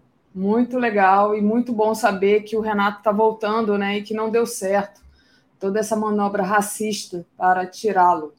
Então, estou muito satisfeito. Vamos trazer aqui nossos convidados aqui. Vamos botar já o Marcelo Auler e o Eduardo Guimarães. Espera aí, voltando aqui ao tamanho normal. Bom dia, Edu. Tudo bem? Bom dia, Léo, Daphne, Marcelo. Bom dia. Bom dia. Marcelo hoje está vindo aqui, ele traz notícias aqui do Rio de Janeiro importantes. Eu vou deixar vocês, porque eu vou gravar agora um vídeo sobre a pesquisa. E aí agradeço a Daphne, Marcelo e Edu. Diga lá, Marcelo. Bom dia, Léo. Bom dia, Daphne. Bom dia, Edu. Bom dia, comunidade. É, na verdade, eu pedi para entrar hoje aí, Edu, roubando o teu espaço. Imagina, pra... é um prazer. Ontem eu conversei com o Gilberto Gilberto Carvalho, que já está aqui no Rio, na chamada missão precursora da vinda do Lula. O Lula chega hoje. Lula, hoje, às 5 da tarde, 4 horas da tarde, se reúne com o mundo do samba na quadra da Unidos da Tijuca, ali na Francisco Bicalho. Eu vou estar tá lá. Daphne, eu te mandei um link aí, você já está no Rio, maravilha. Esse link, Legal. caso você queira se credenciar para quinta-feira na Cinelândia. Com certeza, estaremos tá? juntos. Vamos aparecer lá. Agora, o Lula vai ter muito trabalho, né? E pelo jeito não tem muita solução, não. Pelo que o Gilberto conversou ontem comigo, nós conversamos lá no programa do Nacif ontem. Na verdade, nós convidamos o, o Gilberto para fazer um, um histórico do papel de Dom Cláudio Umes na vida do, do sindicalismo de, do ABC, que foi um papel importantíssimo. E depois extrapolou. Dom Cláudio Umes acaba sendo de certa forma, responsável também pela eleição do Papa Francisco, lá no conclave. Foi ele que trabalhou nos bastidores e é responsável direto, só para tocar aqui nesse assunto, pelo fato do, do Bigrólio, Bergoglio, que era o nome do cardeal argentino, Bergoglio. é, Bergoglio, Bergoglio, ter optado pelo nome de Francisco. Porque quando ele foi eleito, o cardeal argentino foi eleito, é, o primeiro abraço foi do Dom Cláudio Umes, e que disse para ele no ouvido dele: não se esqueça dos pobres. E nessa frase, o cardeal optou por chamar-se Papa Francisco. Por isso que levou o Dom Cláudio fugindo a todos os protocolos, a sacada do Vaticano, quando foi apresentado como Papa, tinha Dom Cláudio. O cerimonial não queria deixar Dom Cláudio ir. O Papa segurou pelo braço e puxou. E só quando deu o nome, Papa Francisco, é que Dom Cláudio se ligou, ligou nas coisas. Mas, mas aí, essa é outra história. O problema é que o Lula chega e, ao que parece, ninguém conseguiu convencer o Molon a desistir. E nem convencer o PT que insiste no siciliano a desistir. A turma em torno do Molon costuma lembrar o que aconteceu em Minas. Em Minas havia uma conversa de apoiarem o Calil e o candidato ao Senado ser do PT. E todos nós vimos que isso acabou não acontecendo. Houve uma resistência maior e aí apoiaram o Calil, e o candidato ao Senado será o atual senador mineiro, que vai reconcorrer à reeleição e que já foi, inclusive, bolsonarista, já apoiou o Bolsonaro, essas coisas todas. Então, o Molon, a turma do Molon, acha que aqui no Rio poderia valer a mesma coisa. Mas está difícil. E o que vai acontecer é que poderemos ter, então, dois candidatos ao Senado pelo Rio e nenhum dos dois entrar. E aí nós vamos perder dois bons quadros, ainda que eu faça, e eu aí confesso pessoalmente, aqui é o, é o cidadão Marcelo, não o jornalista, algumas restrições ao, ao siciliano, ele é um bom quadro. Ele é, seria importante ele e o Molon estarem no Congresso apoiando o Lula, cada qual da sua forma. Na medida em que esses dois resolverem não ceder e disputar, as chances do Romário, que não fez nada de bom nos seus oito anos de senador, se reeleger aumentam. E como se não bastasse esse imbróglio, temos ali uma sinalização do Rodrigo Neves, que é um excelente quadro, que foi um excelente prefeito de Niterói, que tem um excelente grupo apoiando, como a nossa amiga Idelgarde, mas tem 8%. E ele aí pode ser a pedra no sapato para a gente derrubar esse governador que está aqui. Então, na verdade, o Lula vai precisar vai precisar é, trabalhar muito aqui no Rio de Janeiro em busca de uma costura que ontem o Gilberto Carvalho não viu muita possibilidade de acontecer. Tá? Esse é um quadro que eu achei que seria importante trazer para a comunidade do 247. Fala aí, Daphne, fala aí, Eduardo. muito bom, Marcelo, importante a, a, situação do Rio. O Rio de Janeiro é uma cidade muito importante, eu conversava isso com a Tereza ontem aqui. E, enfim, vou passar para o Edu se ele quiser fazer o comentário, mas te agradeço demais por ter trazido aqui essa atualização do quadro Rio de Janeiro. Edu, você quer comentar? Está fechado seu microfone. Está sem Sim. microfone, Edu. Tá você está sem microfone, Edu. É, eu, eu acho, achei bastante interessante informações que eu não tinha. A situação é, realmente, é, tanto no Rio quanto em várias partes do Brasil, ainda está um pouco complicada, né? Uh, vai se aparando as arestas. Eu, eu digo que o Lula tá, tem agido como bombeiro, né? Ele vai para um lado, vai para o outro.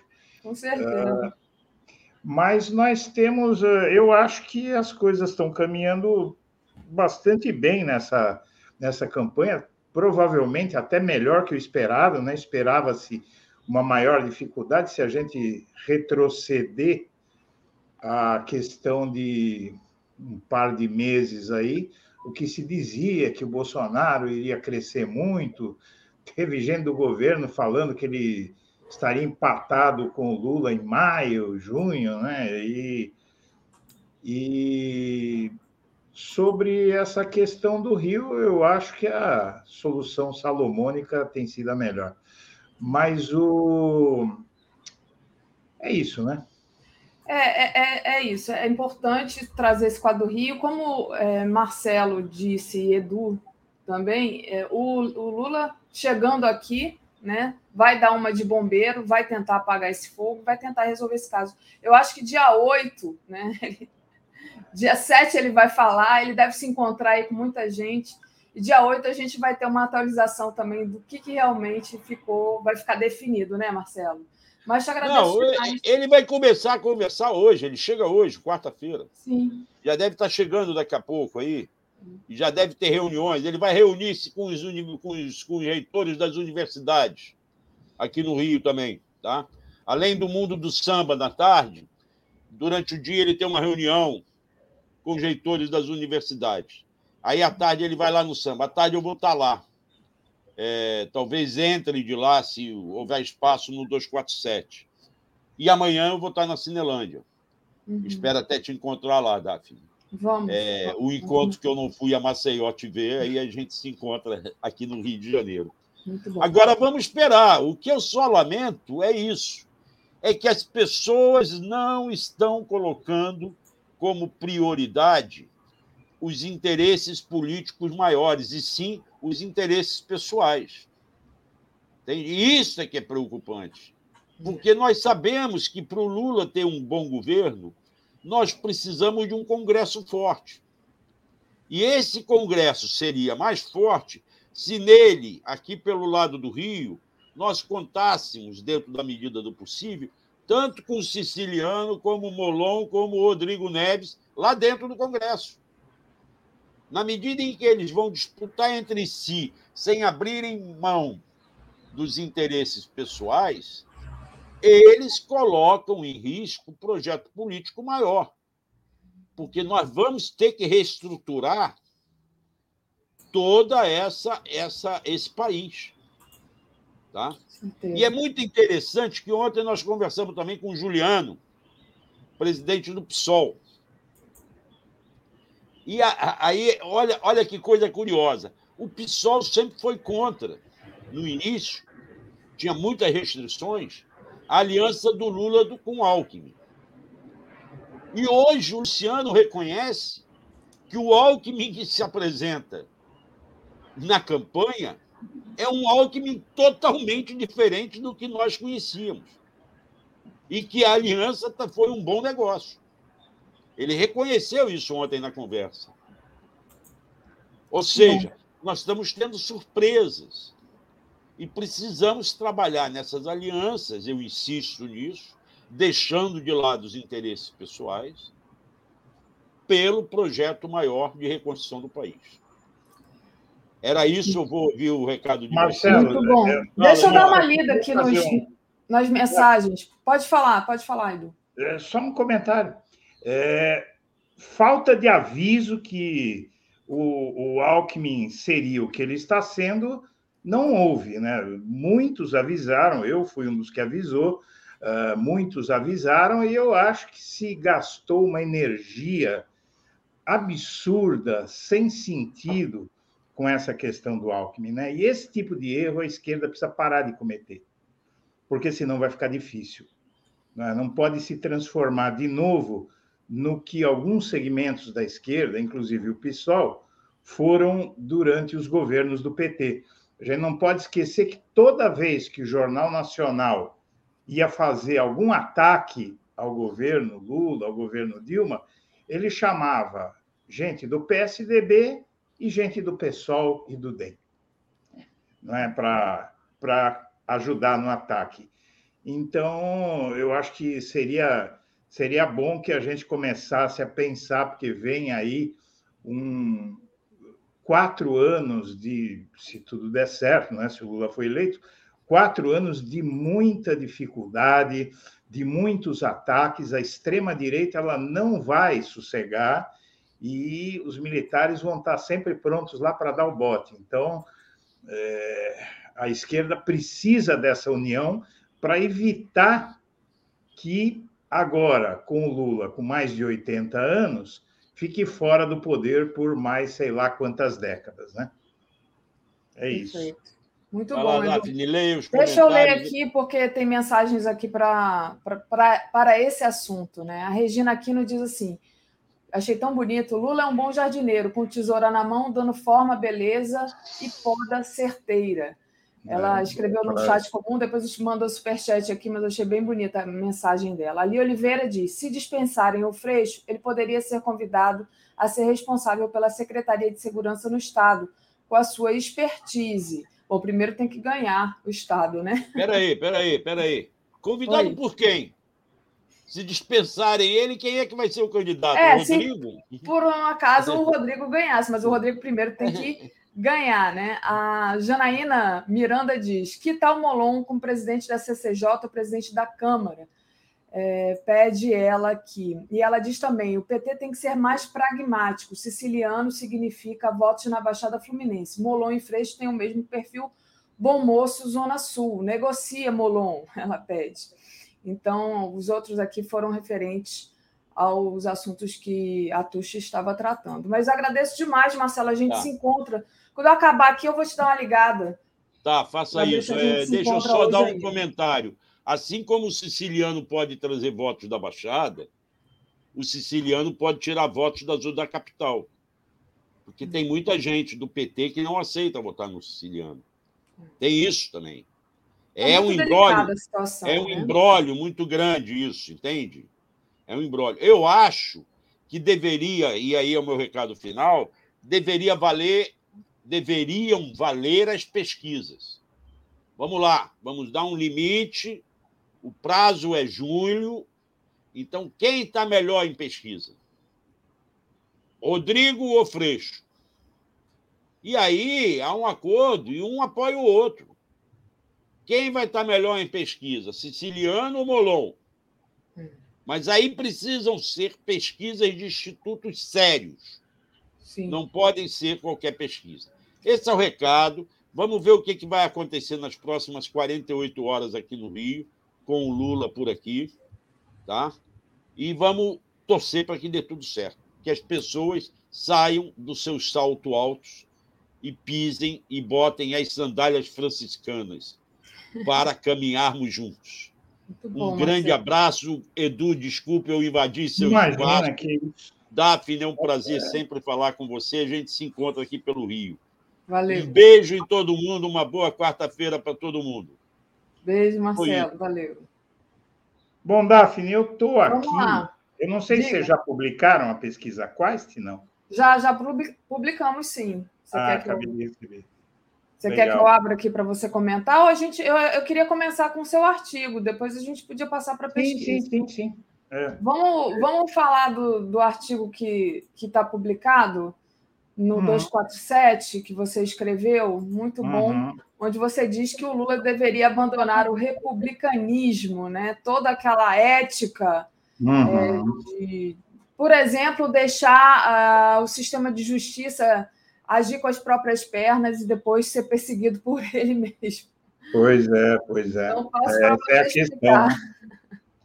Essa é a questão, Daphne. Eu, eu, eu digo o seguinte nesse, nesse artigo, é, que realmente o, essa questão do republicanismo, é, esse sufixo ismo, ele determina coisas que são negativas, apesar da, da de todo o senso de ética, de moralidade do Lula, não é? E depois da Dilma Rousseff, de respeitarem, por exemplo, a lista tríplice do Ministério Público, for, foi o, foram os únicos dois governos da história que deixaram o Ministério Público escolher quem seria o Procurador-Geral da República e tanto Lula, quando, principalmente o Lula, que foi o autor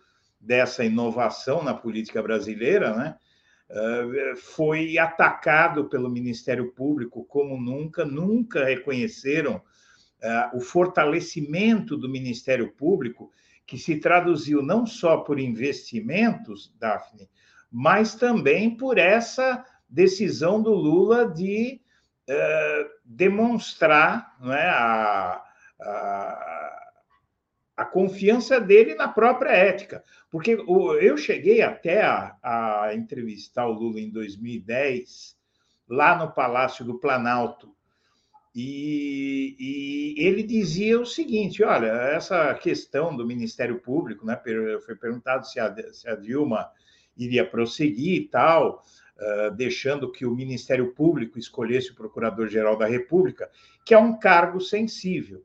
E o Lula disse que sim, porque ele, tanto ele quanto a Dilma, não tinham nada a temer. Por que essa questão? Porque o Brasil já teve é, 42 procuradores-gerais da República desde 1891 e no pós-democracia, no pós-redemocratização, é, teve nove procuradores-gerais da República e no pós-constituição de 1988, a Constituição Cidadã, o Brasil teve oito procuradores é, é, gerais da República.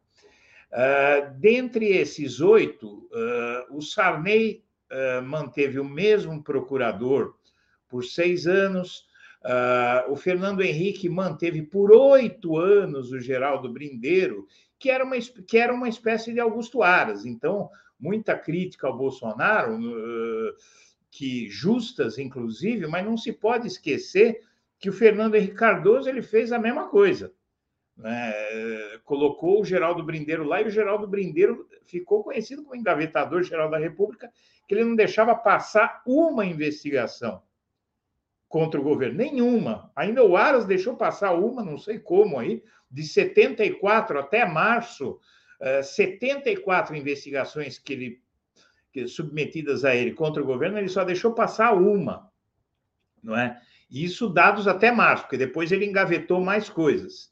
Uh, depois aí uh, o Collor não teve tempo de fazer nada, que foi defenestrado, não é? E aí entra o Lula e inova. E aí que eu digo para você que talvez, Daphne, a maior prova de que é mentira tudo isso que uh, falaram do Lula sobre uh, corrupção tal.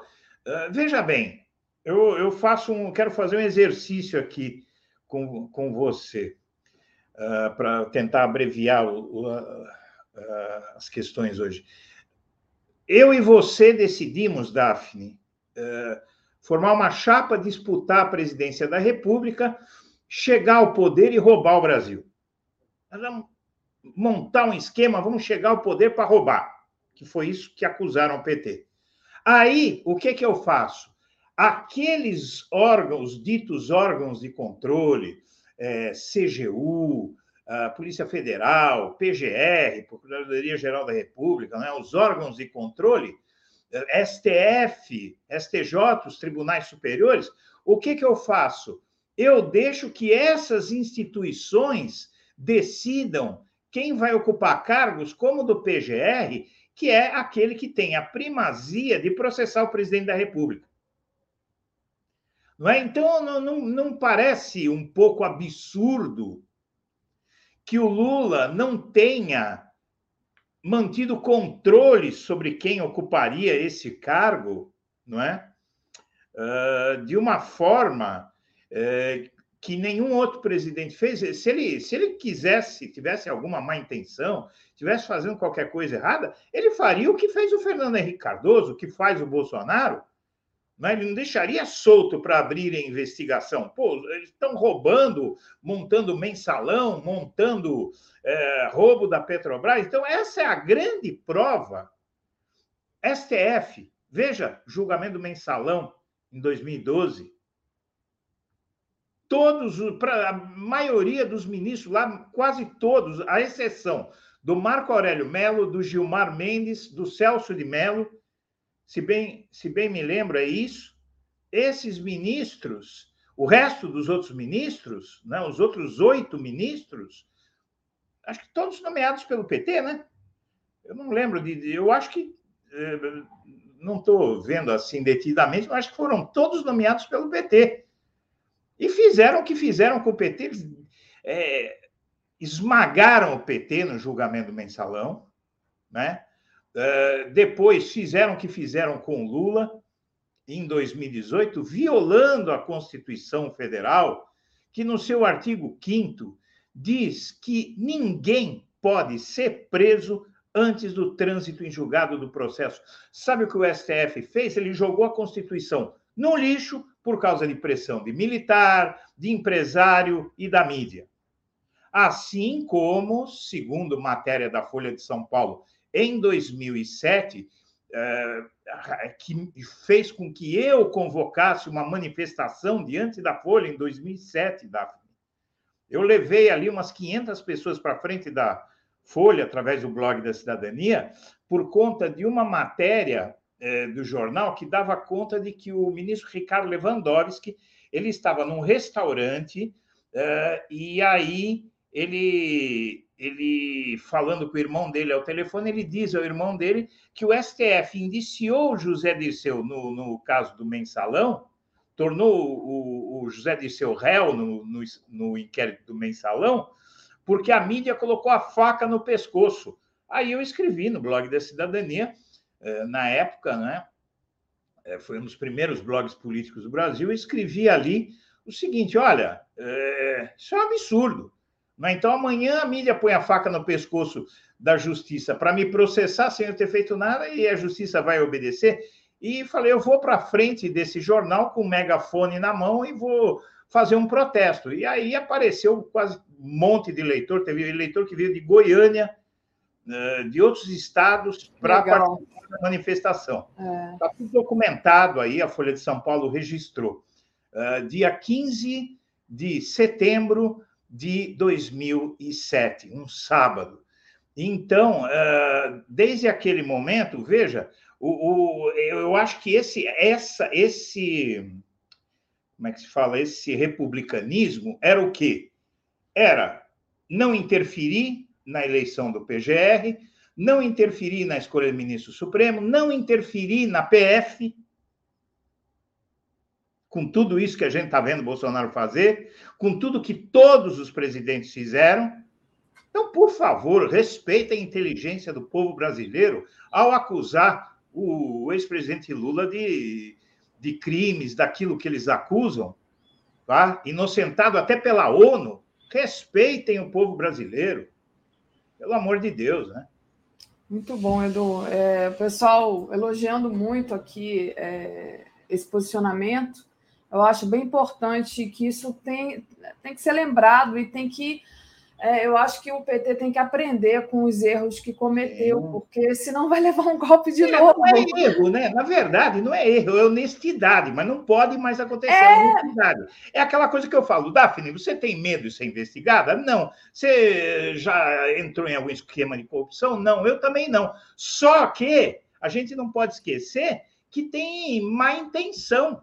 Sim. Não é? é eu diria que houve uma ingenuidade muito grande pessoalmente do presidente Lula, até porque ele, consciência tranquila, mas veja bem, né? É, era assim, não tinha experiência uh, nessa coisa e deixou solto. Agora, isso não pode acontecer. Inclusive, está surgindo aí a ideia, Daphne, de ampliar a lista tríplice para seis nomes, porque o Lula, ainda assim, depois de até ter ido parar na cadeia por causa dessas armações, ele ainda resiste segundo as notícias, né, a tirar do Ministério Público a primazia de indicar o PGR.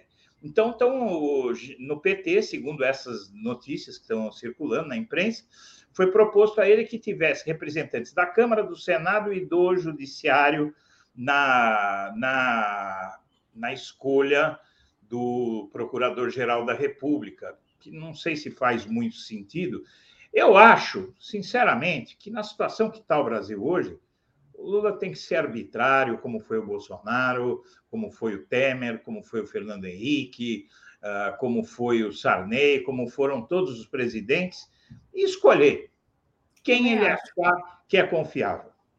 Né? Eu concordo com você. É isso, tem que ler Maquiavel, né? Tem que ocupar esses espaços, é. porque senão é, Será não ocupado. adianta, né? A gente cheio de boa, a, o campo progressista cheio de boa vontade, cheio de ética, acaba sendo golpeado e no final das contas dá no que deu, né? Então é, tem sim é que partir para cima, tem que se proteger de todas as maneiras. Eu concordo completamente com você. Eu não digo interferir na PF como faz o Bolsonaro, por exemplo, sim. nem escolher alguém que faça o que fez o Aras ou que fez o Geraldo Brindeiro. Isso não, eu sou contra. Tem que ser alguém sério, mas que não seja, que não proteja o PT, mas que não seja inimigo do PT.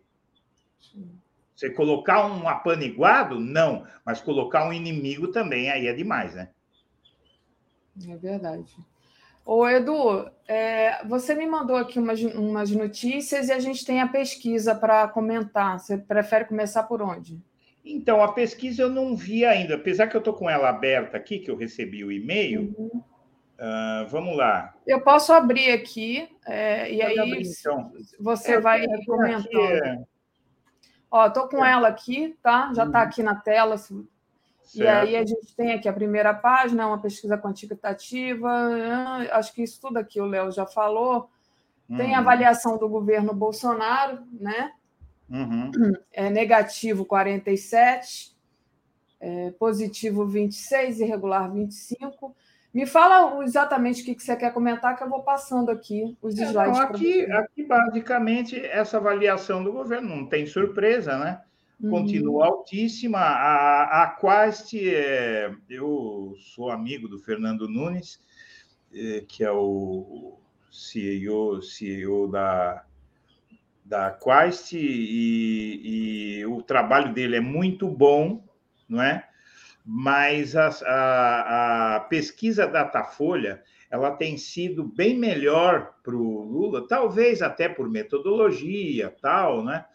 Mas uh, eu confio bastante no Quest, né? Quest não é Quest que fala, eu confio bastante no Quest e, e eu acho que aí nessa questão da avaliação do governo Bolsonaro, acho que não tem muita. No, no Datafolha está dando 54, né, ou 53 de, de negativo, né, o, que, o que é um grande problema para ele, mas a aprovação é baixíssima. Né? A aprovação é baixíssima, teve uma variação aí uh, na margem de erro de um ponto percentual. Então, agora, da corrida, como é que está aí, da corrida, por região? É, vamos lá por região aqui, sexo, lá, lá, lá, escolaridade, renda familiar, ainda está na avaliação aqui, Auxílio Brasil, avaliação do governo Bolsonaro, voto no segundo turno. Vamos passar. Eleições no primeiro turno. Então, aqui o Lula está com 45, variou um pouquinho para baixo, Bolsonaro... É, erro, isso aí é... Bolsonaro também subiu na margem de erro, não tem é. grande coisa, são 15 pontos percentuais, né, segundo a Quest. Uh, e aqui você, a gente tem, né, mas aqui é quem você prefere que vença a eleição, né? não é intenção ah. de voto mesmo. Intenção, intenção de, de, voto, voto é... para presidente na espontânea, tem essa, espontânea, e na estimulada. É, isso. Aí, aí a gente tem Uh, também um cenário no primeiro turno de vantagem. Uh, o Bolsonaro marca 31% nos três cenários, né? o cenário com Ciro Gomes, Janones, Tebet e Pablo Marçal. Uh, o cenário 2 também, com Ciro Gomes, Janones e Tebet, sem o tal do Marçal. E essa candidatura desse Marçal é uma piada pronta, né? Ninguém nem sabe quem é esse homem, né? né? E a, a Simone Tebet, que está pontuando com 2%, 3% aí, é, no cenário sem os adversários da terceira via. Então, ela estaria colhendo aí uh, algum fruto da ausência de Janone, Janones e Marçal, né? só do Janones, na verdade, né? Ou está ficando com os votos do tal do Marçal. Uh, mas veja, nem sem, sem, nenhum sem nenhum adversário da terceira via, não é? sem o Janones e sem o Marçal, ela não lucra muito. É muito fraca a candidatura da Simone Tebet. Ciro Gomes, uh, no cenário em que não tem adversário nenhum, ele se beneficia. E no cenário mais provável, eu acho que ele está tendo uma queda aí, viu, o Ciro Gomes. Uhum. Uh, na verdade, a situação, eu vi um vídeo, o Daphne, do Ciro lá em Salvador. É, sinceramente, a gente fica até triste de ver a situação em que o Ciro Gomes colocou a ele mesmo, não é? Porque uh, realmente ele, ele, o Ciro Gomes, ele, ele nessa lá em Salvador, acho que tinha umas 20 pessoas no, na caminhada dele. Entendeu? Então, quer dizer, é, é um negócio, né? Intenção e voto para presidente, essa pesquisa não tem muito. Eu estou aqui passando para ver se a gente se a gente traz alguma coisa aqui mais. É. A questão de mudar o, o se o voto é definitivo, definitivo 65% contra pode mudar caso algo aconteça, 34%. Então. É, 34%. É, normalmente as pessoas é, é, não pretendem mudar. De, de é, outros institutos dão mais, mas a Quest, a Quest é uma boa pesquisa. É, eu acho que não tem muita, muita mudança aí, né? Uhum. Tem muita tem mudança, muita... não. Enfim. Seu voto é definitivo, nem Bolsonaro nem Lula uh, pode mudar caso algo aconteça. O, o Lula tem no, 78. No voto definitivo para o Lula é 78, né? Bolsonaro 76, 22 podem mudar. Eu, eu queria entender quem são esses. Bolsonaro 20... é 70, né? Ah, não, é 76, está certo. 76. Nem Lula nem Bolsonaro é. que é 70. O percentual, veja que vai caindo, né? Tanto para o Bolsonaro quanto para o Lula, vai caindo o percentual que pode mudar, vai se consolidando. Ah, há uma notícia hoje também de que ah, a rejeição ao Lula entre os, os empresários está caindo muito rapidamente, né? Ó, segundo turno, Lula 53, Bolsonaro 34, 19 pontos de vantagem. Cenário 2, que é improvável. Né? Cenário 3, Simone Tebet perde feio do Bolsonaro, né? Quer dizer, só o Lula ganha do Bolsonaro. Né? Só o Lula, não tem jeito, gente. É o Lula que vai ganhar do Bolsonaro. Eu acho que quem, quem quer te livrar o Brasil disso tem que deixar cair a ficha, sabe? Acho que está na hora. A situação do Brasil é muito grave, né? Principais problemas do Brasil. Ó, o principal problema do Brasil continua sendo a economia, ah, depois questões sociais, 17, e saúde e pandemia, 12, corrupção, 9. É interessante essa questão, né? Porque é. há um tempo atrás só se falava de corrupção, agora realmente as pessoas estão morrendo de fome, a economia Está parada, é. então tá aí. É, e as pessoas estão vendo que essa história de corrupção é. Eu acho que o fato de o Lula ter recuperado dos seus direitos políticos, ter sido libertado, de a própria ONU ter dito que o Lula foi alvo de uma conspiração, né? Porque, na verdade, o que, o que foi que revelaram o Supremo Tribunal Federal e a ONU? Que o Lula foi alvo de uma conspiração. Basicamente foi isso. Né? Então, eu acho que a população. Aí você vê que. Veja, eu, eu fui empresário há muito tempo, eu posso te falar. É, né, você pode voltar na tela anterior, só um minutinho, naquela dos dois salários mínimos lá? Mais uma, por favor. Não. Ah, essa aí. Uh, veja bem, a, a, grande, a grande maioria do eleitorado é essa que está nos dois salários mínimos, que é em torno de R$ 2.500. É o que se paga hoje para o trabalhador sem qualificação no mercado, é, funcionário de loja, do comércio, principalmente no comércio, né? É esse o salário. 2 a 5 já é um outro, um outro nível, tem muito menos gente. O, o, o nível que tem mais gente, veja, é, você vê que a economia, mas a economia é importante para todo mundo para todas as faixas de renda, inclusive para as faixas mais beneficiadas. Né? É, exatamente. É para todas as faixas econômicas, né? Sendo que a gente sabe que, como você disse, a maior concentração de gente, de pessoas, está aí até dois salários mínimos. É, é isso. Muito bom, Edu. Quer que eu continue passando aqui? Vamos continuar passando? Vamos, né? É, não, vamos, vamos para outros assuntos, né? Porque senão a gente fica. Outros só... assuntos? Tá bom. Depois eu vou comentar, eu vou voltar a comentar aqui com a Tereza. Hum, tem é... alguma coisa? Vamos comentar, se você quiser aí. Não, eu também não tive tempo, eu já estava aqui praticamente no ar quando a, o, a gente recebeu a pesquisa.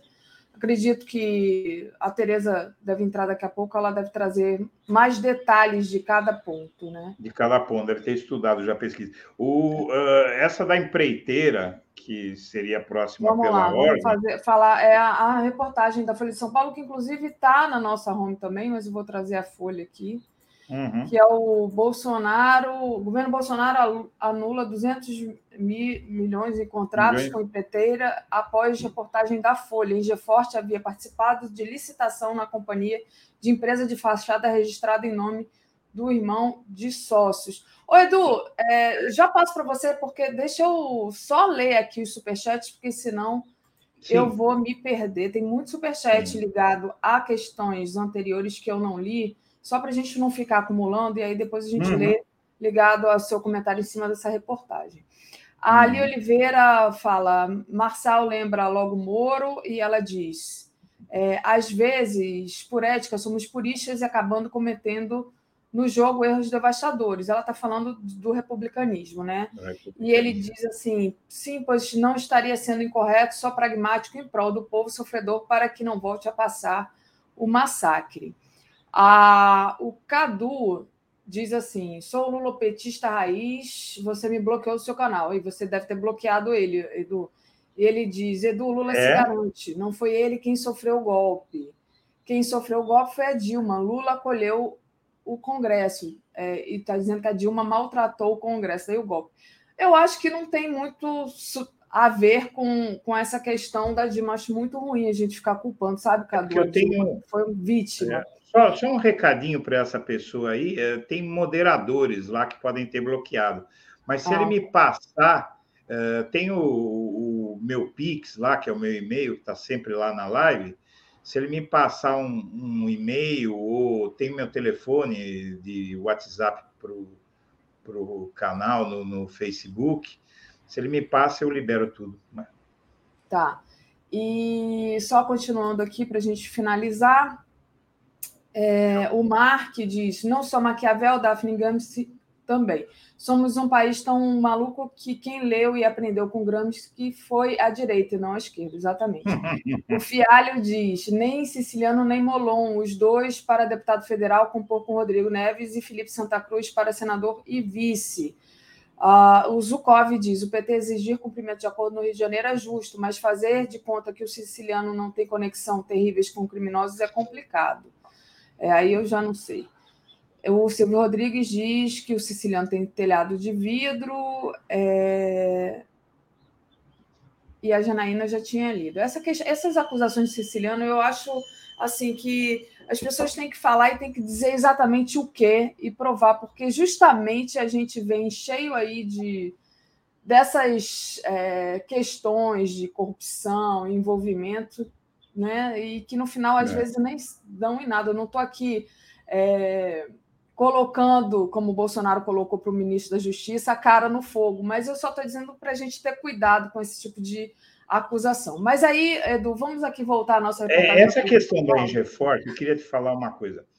Primeiro, é, o total de gastos do governo Bolsonaro com essa empreiteira foi de mais de um bilhão, é, com preços 87% acima do preço de mercado. Esse é o novo grande escândalo desse governo, não é? O, o, o, desempenho dessa empreiteira é das coisas mais suspeitas que eu já vi na minha vida e, e vai, vai é, chegar ao cenário emoldurada pela conversa do Bolsonaro que no governo dele não tem corrupção. Né?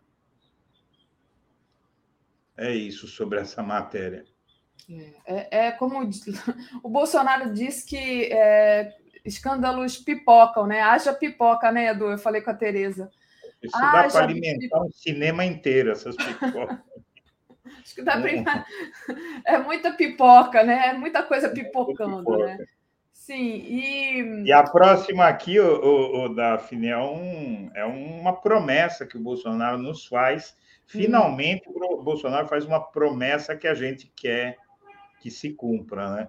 Se quiser, eu deixo para você. Mas diga aí qual é que você quer, do, é o do, da reunião? É a próxima, né? O, o Bolsonaro ameaça não participar da eleição. Ah, Veja só. Tá. Deixa eu abrir né? aqui, peraí. Se as urnas não forem como ele quer, não sei o quê, ele ameaça não, não participar da eleição. Eu estou muito preocupado, acho que todo mundo aí está preocupado, né? Se o Bolsonaro não quiser participar da eleição, ele tem que participar da eleição, né? Porque a gente tem que ter esse gosto, né? De que ele participe. Tá, deixa eu colocar aqui, porque é tanta coisa que tem aqui para eu compartilhar que acaba eu tenho que. Eu achei é... que assim fica mais fácil, porque eu botei o meu título. É essa da, a coluna da Malu? Não. Da Malu Gaspar. É... Reunião ministerial de Bolsonaro teve ataque. Isso, é essa aí. Tá. Né? É, ataque às urnas, falou de golpe, de defesa de eleições limpas. Ele falou, ele fala na mesma reunião que uma hora ele, ele insinua que vai dar golpe, uh, e outra hora ele diz que se a eleição, se não, se o TSE não aceitar as sugestões dos militares, é, ele não vai ele pode não participar da eleição. Eu acho Enfim, ótimo. É né? mais do mesmo, né? É. Mais do mesmo. E aí, Tere... oh, Tereza, olha, chama tô doida. e aí, Edu? Né? A Tereza é daqui a pouco, gente. De repente, você podia falar também da coluna do Lauro Jardim, né? Que é do ministro, né?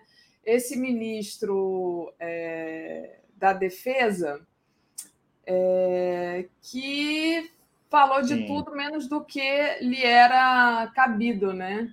Então, é, o ministro da Defesa, ele, o ministro da Defesa, ele simplesmente uh, passa uma reunião de governo sem dizer uma palavra sobre a pasta dele.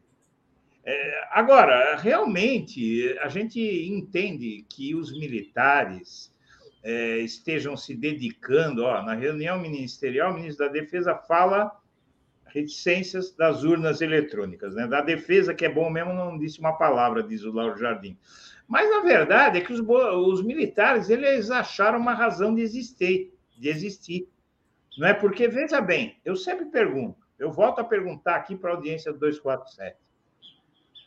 Uh, para que, que servem as forças militares, as forças armadas no Brasil? Desde sempre. Desde a Guerra do Paraguai até hoje. Porque só serviram para dar golpe de Estado e fazer política. Para isso, a gente não precisa de forças armadas. Não é? A gente precisa de força. O papel constitucional das Forças Armadas é o de defender as fronteiras do Brasil.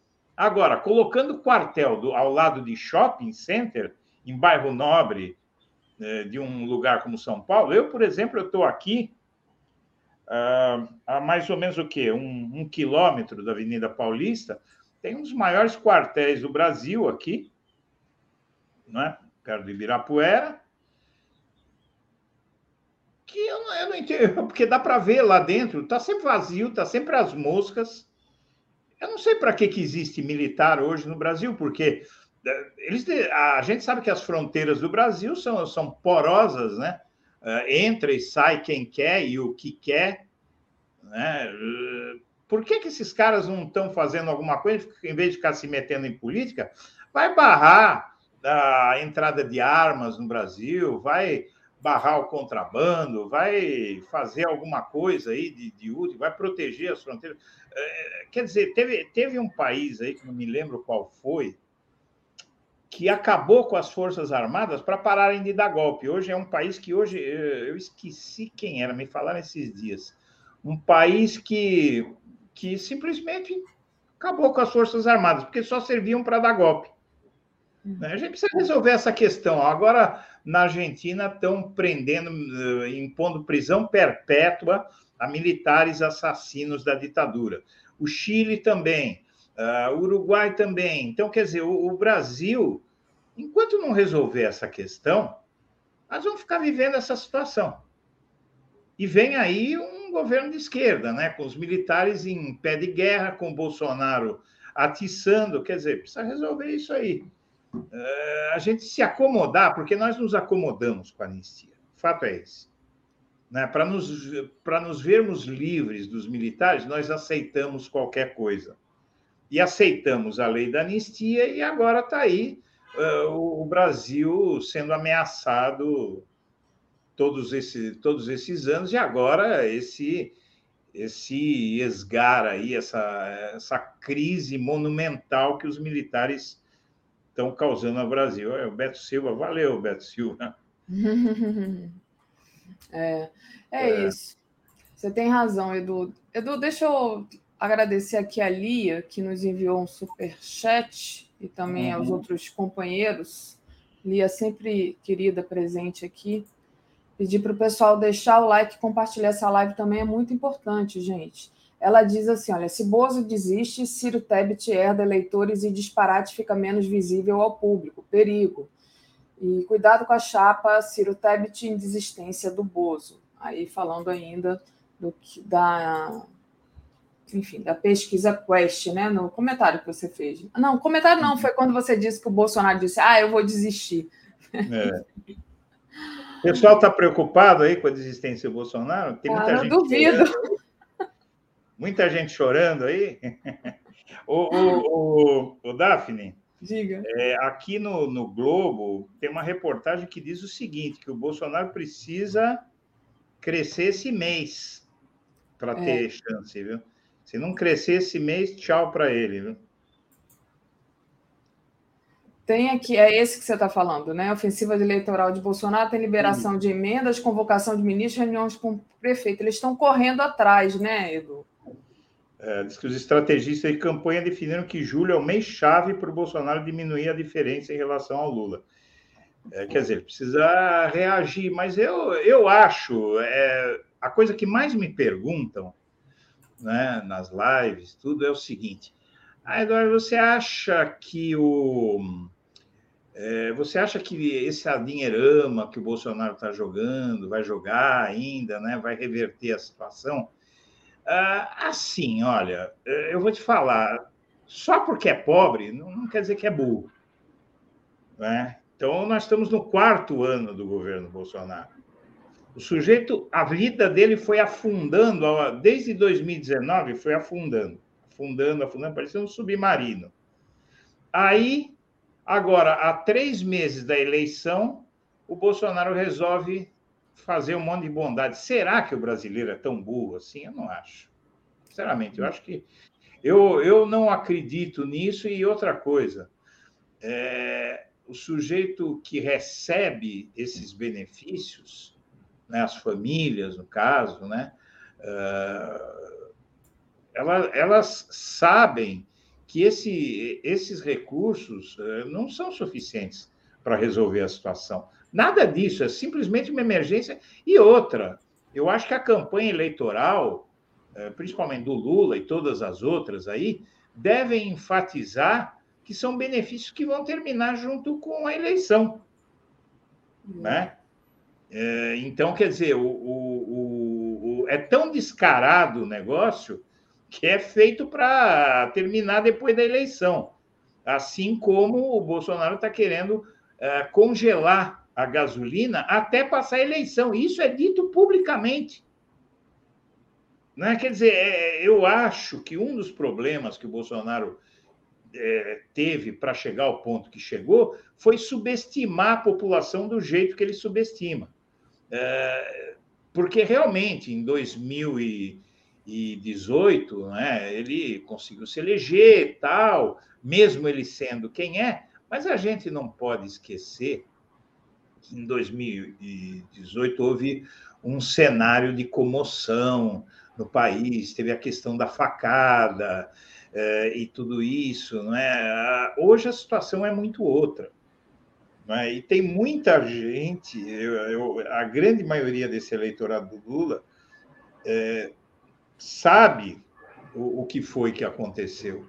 Então, quer dizer, o que existe de indeciso é muito pouca coisa. É insuficiente, inclusive, para virar o jogo, na minha visão. Né? Porque os indecisos. Ah, teria que acontecer o seguinte: os indecisos teriam todos que ir para o Bolsonaro e ainda precisava tirar um pouco do Lula. Eu acho difícil disso acontecer. Eu, não acredito que vai haver grande, grande coisa em termos desse, é, desses, dessa dinheirama não é, que o Bolsonaro está tá despejando em cima do país. Porque realmente o, o eleitor, eu acho que está um pouco mais esperto dessa vez. Ali Oliveira enviou aqui superchat para a gente diz: já que ele não se desincompatibiliza para concorrer a deputado manter foro, é possível que ele fuja do país com família para não serem presos depois. É possível mesmo né, que ele fuja. É. Adriana Vaz diz assim: se Bozo desiste, a terceira via emerge. Atenção. Também Sim. fazendo mesmo, é, é a mesma lembrança que Mas ali. A terceira via também. É, eu, eu digo o seguinte, Daphne: o, o brasileiro ele não está disposto a experimentalismos. O brasileiro quer certeza, porque ele foi no, no experimentalismo com o Bolsonaro e deu no que deu. Né? Então, eu acho que essa é uma eleição que é muito difícil tirar do Lula, porque o eleitor está querendo algo conhecido e uhum. seguro. Então, com o Lula, eles podem ter uma segurança de um governo de oito anos, onde, na verdade, de 13 anos, né? Uh, onde a vida de todo mundo melhorou. No primeiro mandato da Dilma, a vida melhorou também. Né? Foi piorar no segundo, porque teve um, um uma conspiração, né? Porque, na verdade, o que acontece, além da crise internacional, foi que a Lava Jato ela destruiu a economia. O, o setor da construção pesada eh, tinha. O setor da construção pesada no Brasil representava 3% do PIB, que foi o tamanho da recessão. Então, eu eu vejo assim, sabe? Perfeito, Edu. Edu, vamos trazer agora então uma outra uma outra matéria que você falou aí que as pessoas querem já o certo, né?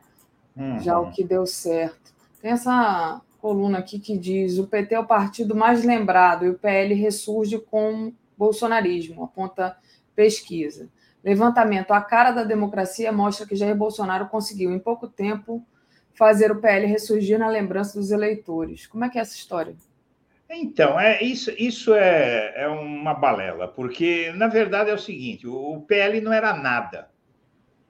Se entra o, o, presidente da República no partido, é óbvio que o partido vai colher algum fruto.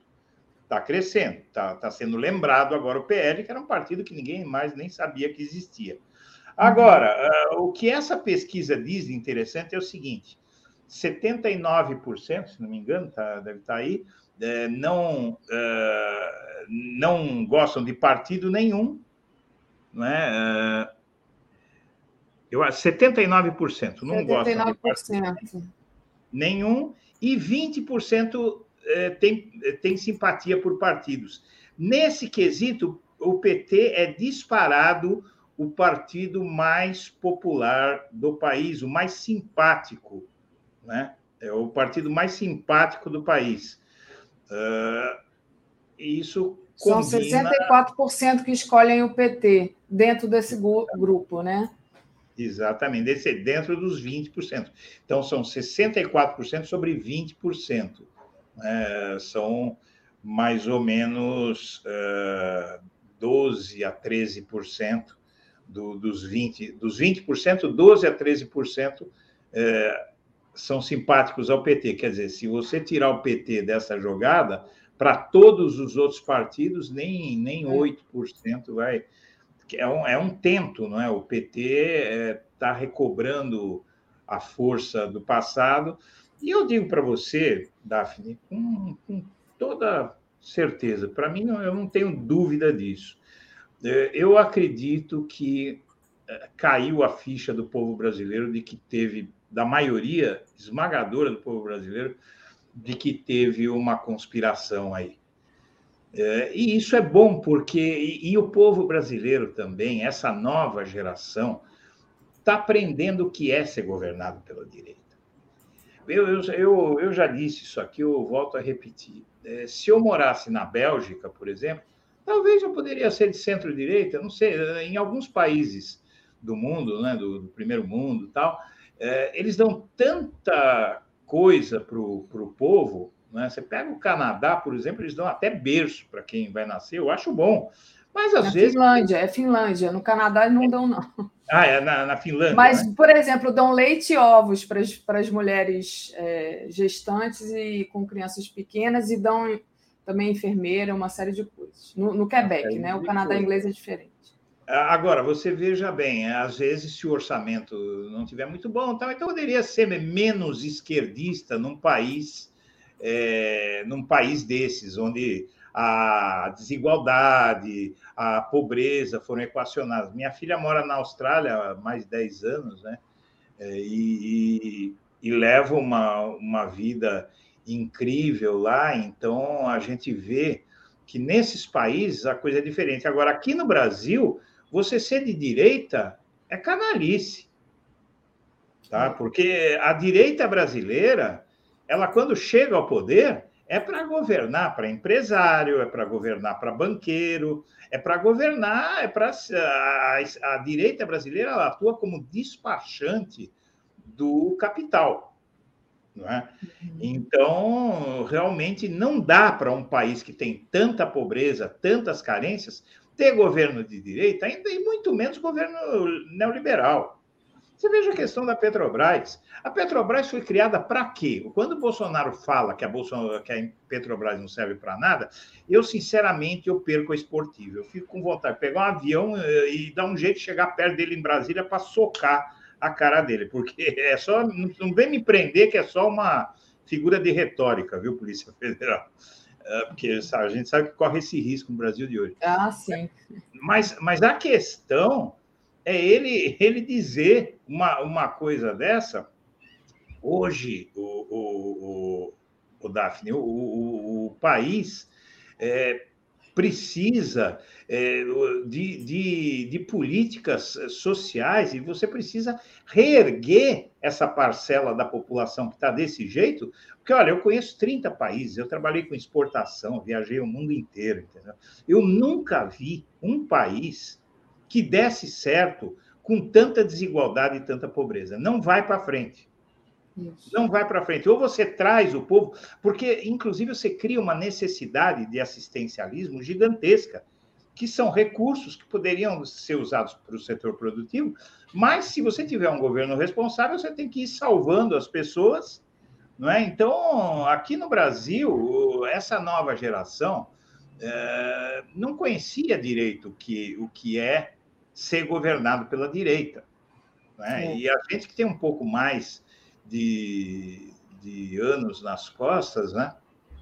É, é, a gente sabe o que é a direita, porque já fomos governados. A gente, você veja, é, a gente pega na eleição de 2018, Bolsonaro, num programa, acho que foi daquele da Luciana Jimenez, ele dizendo o seguinte: eu fui o único deputado que votou contra os direitos trabalhistas para as empregadas domésticas. Ele diz isso com orgulho. Pois é. A empregada doméstica tem que pegar e recortar essa, essa fala do Bolsonaro aí e agora sair distribuindo, fazer um é, tá videozinho. Tá circulando faz tempo, tá? vai circular muito na campanha, é. provavelmente vai estar tá na campanha da maioria dos candidatos, né? inclusive da do PT, uhum. mas a, a postura do Bolsonaro em relação ao social, por isso que isso fica mais grave o que ele está fazendo. E, e, tem um outro negócio, tá? Ele já gastou 343 bilhões de reais que não estavam previstos é, com bondades eleitorais emergenciais. Então, uh, o que está se prevendo, uh, eu digo, o pessoal gosta de ler uh, muito sobre política, mas pouca gente lê sobre economia. Uh, eu sempre digo que se você quer afastar a audiência, é você começar a falar de economia, que aí complica. Porque ninguém tem paciência com economia, é. não é? Bom, uh, a má notícia é que, uh, devido a tudo que está acontecendo no Brasil, inclusive esses gastos irresponsáveis, ano que vem a situação deve ficar pior do que está no ano Verdade. 2022. É. Quer dizer, é complicado, né? Porque é, aí o que, que acontece? O Lula vai governar com o Procurador-Geral da República do Bolsonaro até setembro. Se ele vencer, evidentemente, gente tem que enfatizar isso, né? Vai governar com o orçamento deixado pelo Bolsonaro, não é? E vai governar com uh, uma crise nas contas públicas gigantesca devido à irresponsabilidade desse sujeito é, tem muita coisa para mudar, né? Edu, a gente bateu aqui nosso horário. Vou te agradecer demais as suas análises de hoje. E é, eu tô, vou, vou tirar aí uns, um, mais de uma semana, uns 10 dias de folga, e semana que vem é, você vai estar aqui. Você e o Marcelo Auler me deixaram, é, ao mesmo tempo, com inveja e com alívio. É, com inveja, porque vocês estão no Rio, né? Então, a é. beleza do Rio de Janeiro, que é uma coisa incrível. Mas também vocês estão mais perto do Bolsonaro, né? Não, mas eu estou perto do Lula. O Lula está aqui no Rio hoje, tá? Ah, aí. Pelo menos por hoje está melhor. É isso aí. Valeu, Edu. Beijão. Obrigada. Um abração, pessoal. Comentário de Tereza Cruvinel. Bom dia, Tereza, tudo bem? Bom dia, Daphne. Já está no Rio de Janeiro? Já estou aqui, casa de mamãe. Ai, que beleza. Muito bom. Tereza, vamos lá. O que, tem aí hoje? O que, que tem aí hoje na programação? Hoje tem encontro do Lula com é, o pessoal dos os sambistas, os músicos. Deve ter umas outras reuniões aí. Marcelo até me mandou o link agora, mas ainda não tive tempo de olhar. E amanhã que ele vai estar na Cinelândia, né? No, no Palanque lá, com, com vários políticos daqui. Deve ter reunião aí, né, para decidir essa. É, deve ter muita conversa. Essa problemática aqui é. do Rio, que está bem complicado, né? Mas aí foi o que eu falei, né? É, é... Acho que o Lula vai manter, vai bater firme para o acordo que foi feito anteriormente, né, do PT, que é justamente apoiar o siciliano, siciliano né? Mas aí a gente vai vai ver o que, que vai acontecer aqui que tudo pode mudar depois dessas conversas, né? Aí o Marcelo ficou de acompanhar de perto e trazer aqui para a gente um, um, outro, um outro momento, né? Apesar que ele vai entrar de férias também. É isso, vamos aguardar. Hoje eu talvez eu vá lá na, encontrar com o Marcelo para ver acompanhar o Lula. Não sei ainda, não sei, não sei porque eu tenho uma agenda familiar extensa aqui. Mas se não, é, com certeza amanhã estarei lá na Cinelândia e aí dou mais notícias. Tereza, deu tempo de ver a pesquisa? Quer comentar a pesquisa Genial Quest? Sim, é, vamos passar logo por essa pesquisa, né? É, tem o, o, o cenário principal, né? Ele está indicando a possibilidade de segundo turno. Agora, o próprio Instituto não está cravando, porque tem a margem de erro e tal, mas é, na, nesse cenário principal ainda existe essa possibilidade aritmética, né? Quando o Lula tem 45, é, 45 contra 30 da soma é, dos demais, né? É, Essa é estimulada que eu botei aqui, tá? É eu estava querendo era ver uma, uma, uma, um corte aqui por renda e região, que eu gosto de ver isso. Bom, essa aqui é por região, tá? É. Se você quiser, lá para frente tem a renda também. Não, não sei se tem os dois juntos. Então, né, num cenário, você tem Lula com 45, Ó, o Lula está sempre com 45, 45, 47. A diferença né, é que nesse né, no cenário principal, é, cenário sim, mais provável, o Lula tem, tem a possibilidade de, ven de vencer no primeiro turno. Mas o que nos interessa mesmo é o desempenho do Bolsonaro, né? Porque tem uma divergência hoje Olha só, com a pesquisa é, Data Poder, que saiu hoje. Nessa Genial Quest, ó, o Lula mantém 45, é, num cenário ele já chega a ter 47, é, e já no Poder Data, olha só, é, Poder Data, que saiu hoje também. É, o Lula tem 44 contra 36 do Bolsonaro, né? Então, tem uma diferença aí muito pequena, só de oito pontos. É, já na, na, na Quest, a diferença entre o Lula e o Bolsonaro está sempre ali de 9 e 14 pontos. Então, uma divergência importante que o, o, no Poder Data já está se atribuindo isso é, ao, aos benefícios que vêm aí, que estão sendo votados no Congresso. Né? É, olha só, o Poder Data destaca assim também que o apoio ao Bolsonaro entre os que o recebem Auxílio Brasil vai a 37%. Eu acho cedo para se falar é, em, em, em benefícios ao Bolsonaro, a partir desses programas sociais, sabe? É, primeiro, é, eles não estão nem aprovados. O Auxílio Brasil de 400, sim, está sendo pago. Né? Agora, esse novo, com aumento para 600 reais, isso, nós só vamos ver efeito eleitoral disso, se houver efeito eleitoral, em agosto, depois que o governo é, pagar a primeira parcela. Né? Então, eu acho cedo. De qualquer forma, é, a discrepância importante que a gente tem é da pesquisa é, Data Poder, que é telefônica, é, enquanto essa, é essa outra... que está na tela, tá, gente? Que a Tereza falou, eu abri aqui rapidinho. Ah, pois é, obrigada. Ó.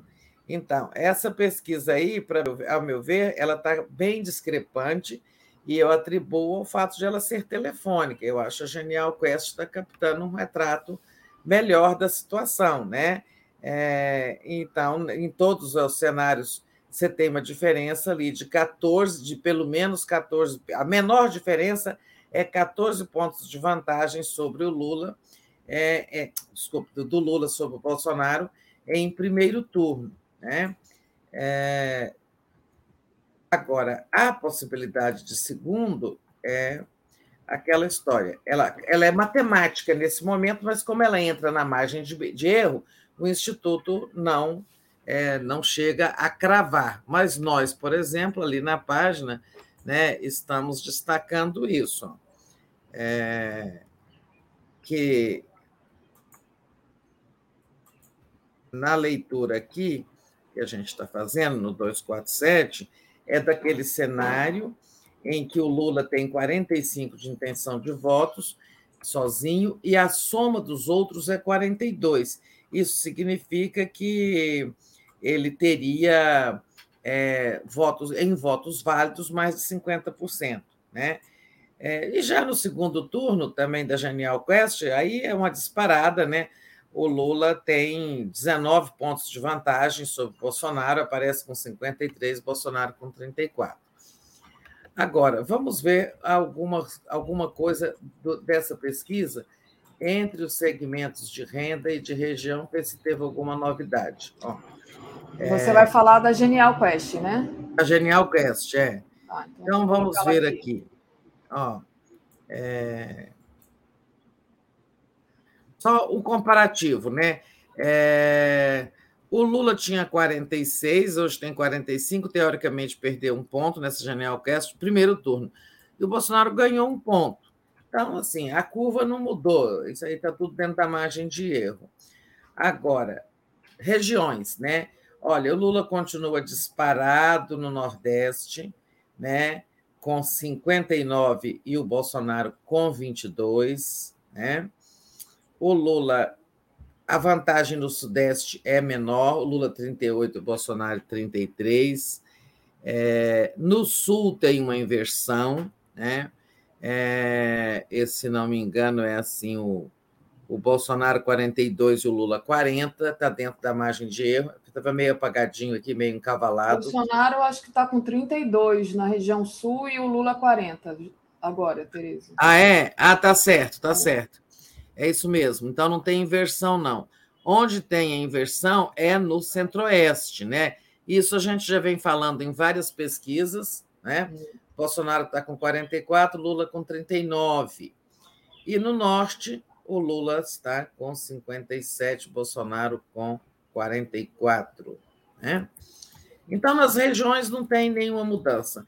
É, continua disparado Lula ganhando entre as mulheres, né? E a rejeição do Bolsonaro muito grande entre as mulheres, ou seja, eles são é, 46 para o Lula, 27 para o Bolsonaro que melhora um pouquinho sua situação entre os homens, mas o Lula continua na frente. É, o Lula continua disparado entre os mais jovens, né, que tem até 24. Só uma coisinha aqui, Tereza, que você, eu acho que você falou errado na hora. O Bolsonaro está com 35% centro-oeste e o Lula está com 39%. Você falou 44%, se não me engano. Então, o Bolsonaro tem 35, é porque tá aqui a bolinha tá uma quase em cima da outra e o Lula está ah, com 39. Desculpa, no centro-oeste. No é. Centro-Oeste, só para corrigir. Não é 39 o Bolsonaro? Não, é o Lula que está com 39. O Lula é o vermelho, né? E ah, o é. Bolsonaro é, 39, é. é.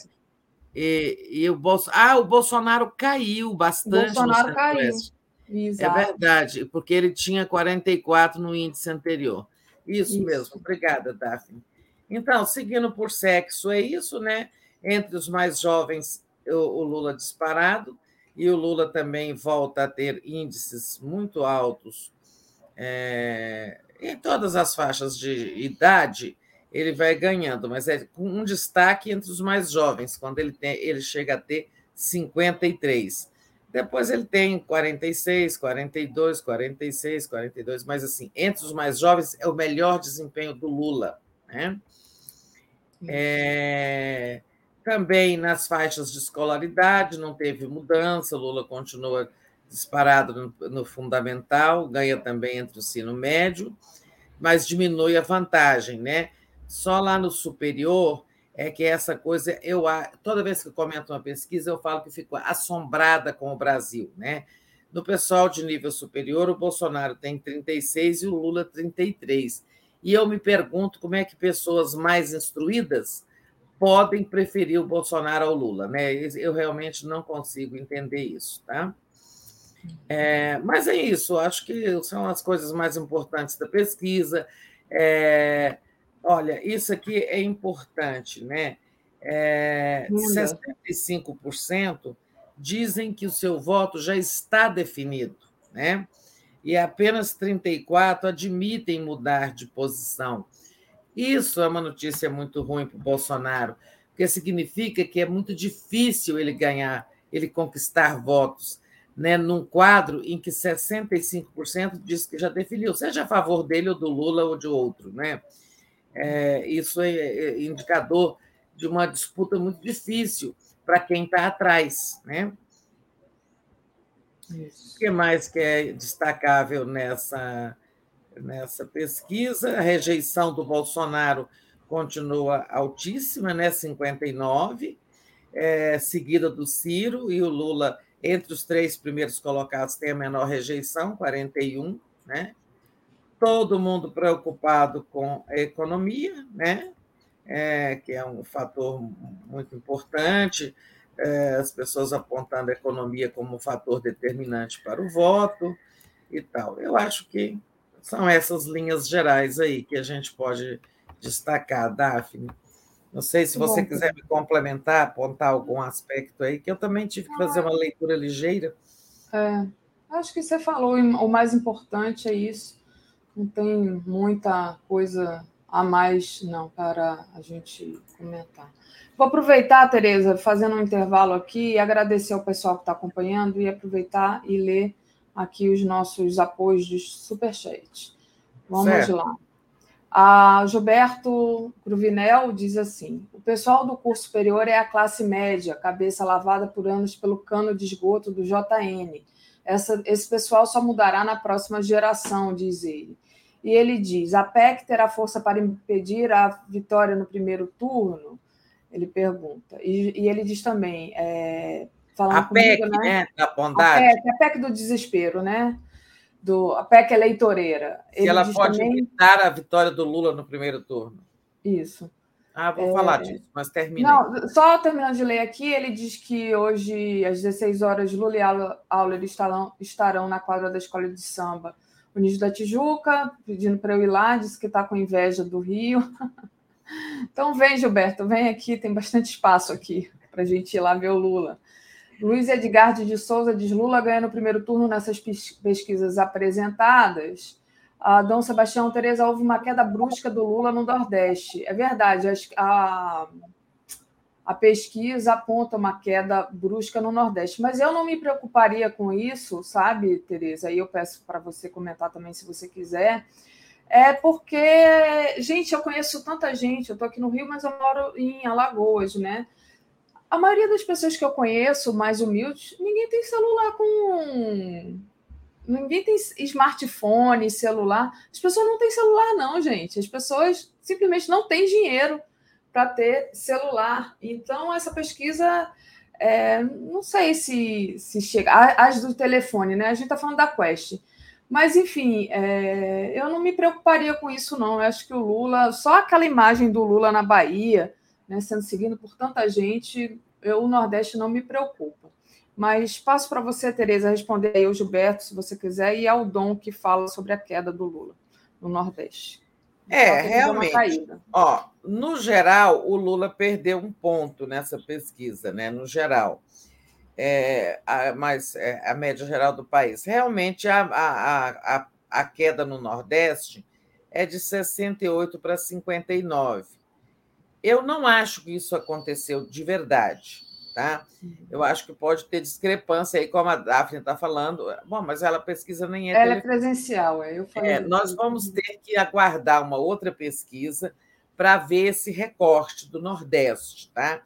Agora, o que, que aconteceu? Né? É, que pode ter prejudicado o Lula. Né? Ou seja, a... aí vamos ver. O Bolsonaro melhorou no Nordeste também, né? de 15 para 22. É, o Bolsonaro foi muito ao Nordeste nas últimas semanas. Muitas vezes ele foi ao Nordeste. Né? É, tem as notícias do auxílio, do aumento do auxílio emergencial. Né? É, eu acho que, sabe, são as coisas que eu vejo assim que podem ter ajudado o Bolsonaro. A presença física dele os, e as notícias dos programas sociais do aumento do Auxílio Brasil, que ainda não está sendo pago. Mas eu aconselho cautela da gente, cautela para examinar e também, claro, a campanha do Lula tem que estar tá atenta a isso, certamente está. A campanha tem tracking, né? É, pesquisa que é feita diariamente, é, pelo qual a campanha acompanha essas evoluções. É, isso aí a ver, vamos aguardar novas pesquisas e comparar. É. Agora, eu falei que ia dizer, uma questão levantada pelo Gilberto, se o, o, esse pacote de bondade, entre aspas, esse pacote desesperado aí que o Bolsonaro está baixando, é, pode evitar a vitória. Aí sim, eu acho que, sabe, é possível matematicamente que qualquer melhora na situação do Bolsonaro force o segundo turno. Porque o Lula tá, hoje, né, junho, julho, início de julho, o Lula está com possibilidades de ganhar no primeiro turno, mas muito dentro da margem de erro, ou seja, assim, né, muito apertadamente ele pode ganhar no primeiro turno. Não no segundo, no segundo a vantagem é grande. Então, se o Bolsonaro é, tira alguns votos do Lula, né, é, isso pode sim forçar o segundo turno. Né? É, por isso é, é, é, tão difícil essa questão lá no Congresso. É, a oposição fica muito sem o que fazer. Né? Nós vamos comentar isso daqui a pouco, é, porque votar contra é difícil, é, votar a favor tem que explicar, é bem complicado. mas tem também o efeito gasolina, gente. Ó. O combustível baixou com o, o impacto da medida do, NSE, do ICMS ter diminuído né, de, para 18% no máximo, que foi uma iniciativa do governo, que tirou dinheiro dos estados, e essa medida, essa redução de impostos, tirou dinheiro que vai para a educação, iria para a educação e para a saúde, mas teve diferença nas bombas. Está tá tendo diferença é, para baixo, em alguns estados mais, outros menos. Aqui em Brasília foi sensível, porque o ICMS era muito alto, e agora ele teve que se enquadrar em 18%, então deu efeito. Isso também vai ajudar o Bolsonaro. Por isso, acho que, sabe, colocar é, a, a necessidade de ganhar no primeiro turno como um ponto né, assim, crucial lá na campanha do Lula, é importante. Não agora, né? É, esse ponto agora. É um discurso mais para campanha. Né? Esse mês também, lembrando que ó, esse mês vamos ter as convenções. É, todos os candidatos serão sacramentados esse mês. Não há muito tempo, não, para ficar fazendo costura no Rio, costura onde tem problemas, sabe? porque até o fim do mês tem que acontecer as convenções que aprovará, aprovarão os candidatos dos partidos a todos os cargos. Então, fica ali, por exemplo, é, Rio, André Siciliano ou Molombo, candidato ao Senado. Isso não pode demorar, porque daqui a pouco tem que aprovar em convenção. Né?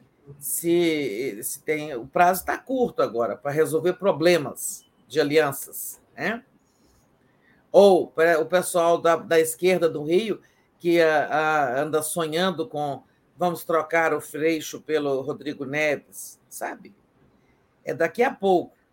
Quer dizer, claro, o PDT vai aprovar Rodrigo Neves, é, o PSB vai aprovar Freixo, candidato ao seu governo. Isso aí é com cada partido. Agora, a coligação né, do PT tem que ser, né? Não tem coligação com o PDT. Uhum. Como é que vai apoiar o Rodrigo Neves? Né? A coligação é com o PSB. Eu estou só chamando a atenção que vai ter convenções esse mês. E que, com isso, o prazo encurta, os problemas têm que ser resolvidos. Né? É, quanto menos problemas e divisões no campo da esquerda, maior a chance de ganhar no primeiro turno. É necessário resolver esses problemas para a campanha deslanchar em agosto.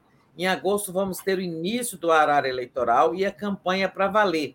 Aí será possível colocar é, é, aí terá o programa no rádio e na televisão, e já será possível fazer comícios, passeatas, carreatas, tudo dentro da lei. Né? E também papel de candidato, não sei se vai poder ter outdoor esse ano, é, a lei toda hora muda, eu não vi o que, que eles tornaram proibido. Né? Mas, enfim, a campanha está chegando, a campanha está chegando, ganhar no primeiro turno vai exigir muito esforço, tanto no sentido de reduzir os conflitos no campo do Lula, né? como também acertar o discurso, né?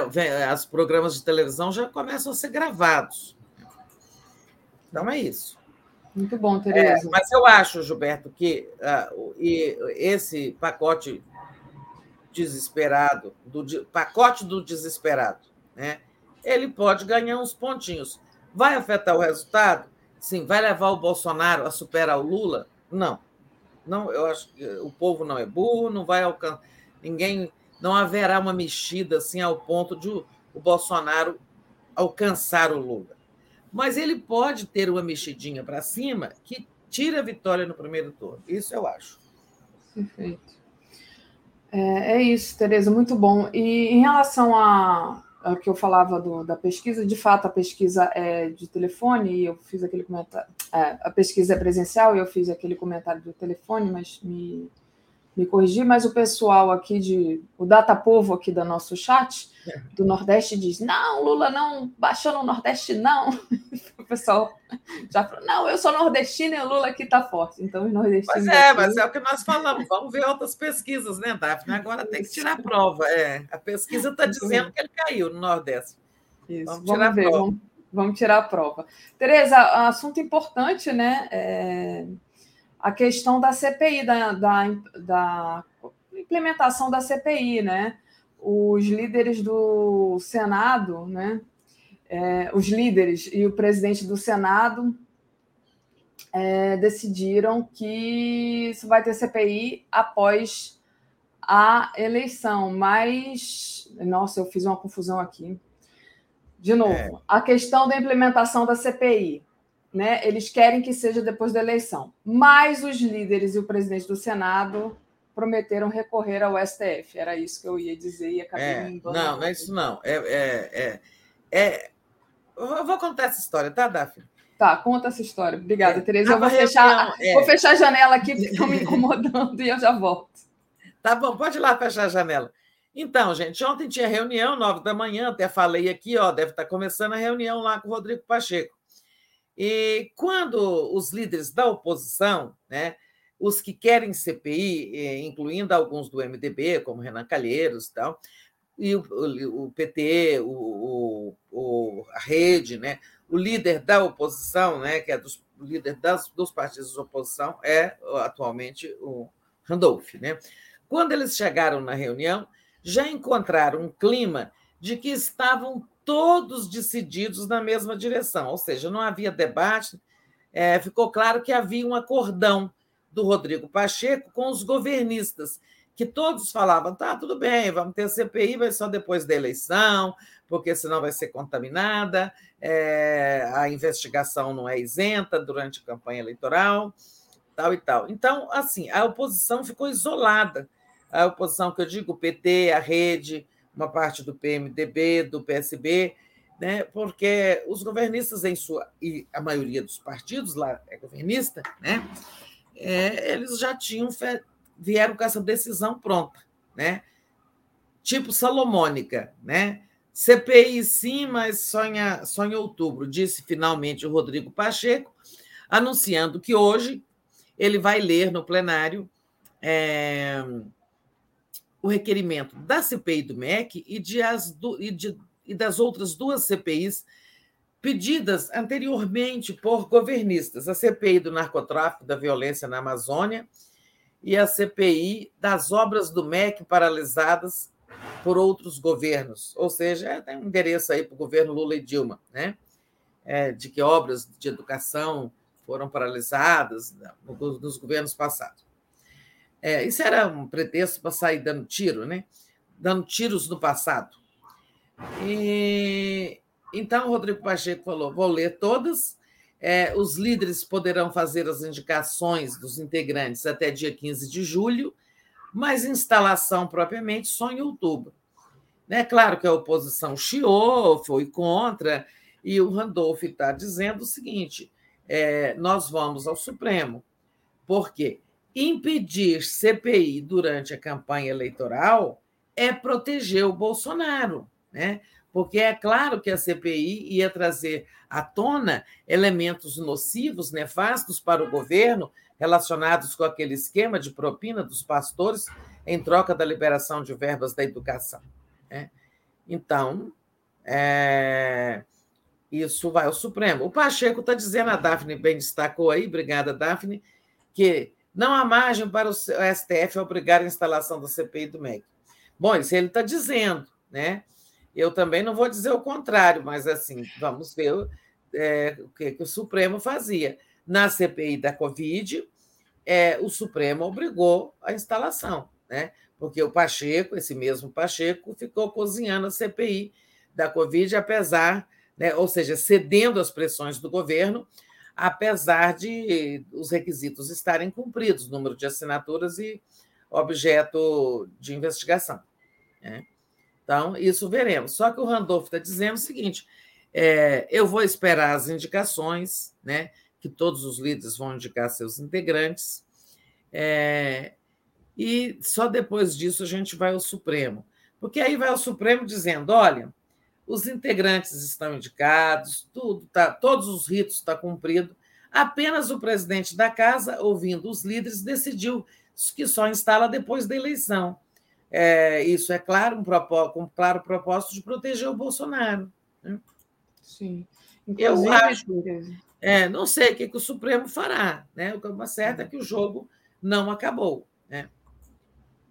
Exato. Inclusive, tem aqui na nossa home uma, uma matéria falando do, da posição do jornalista Bernardo Melo Franco, né?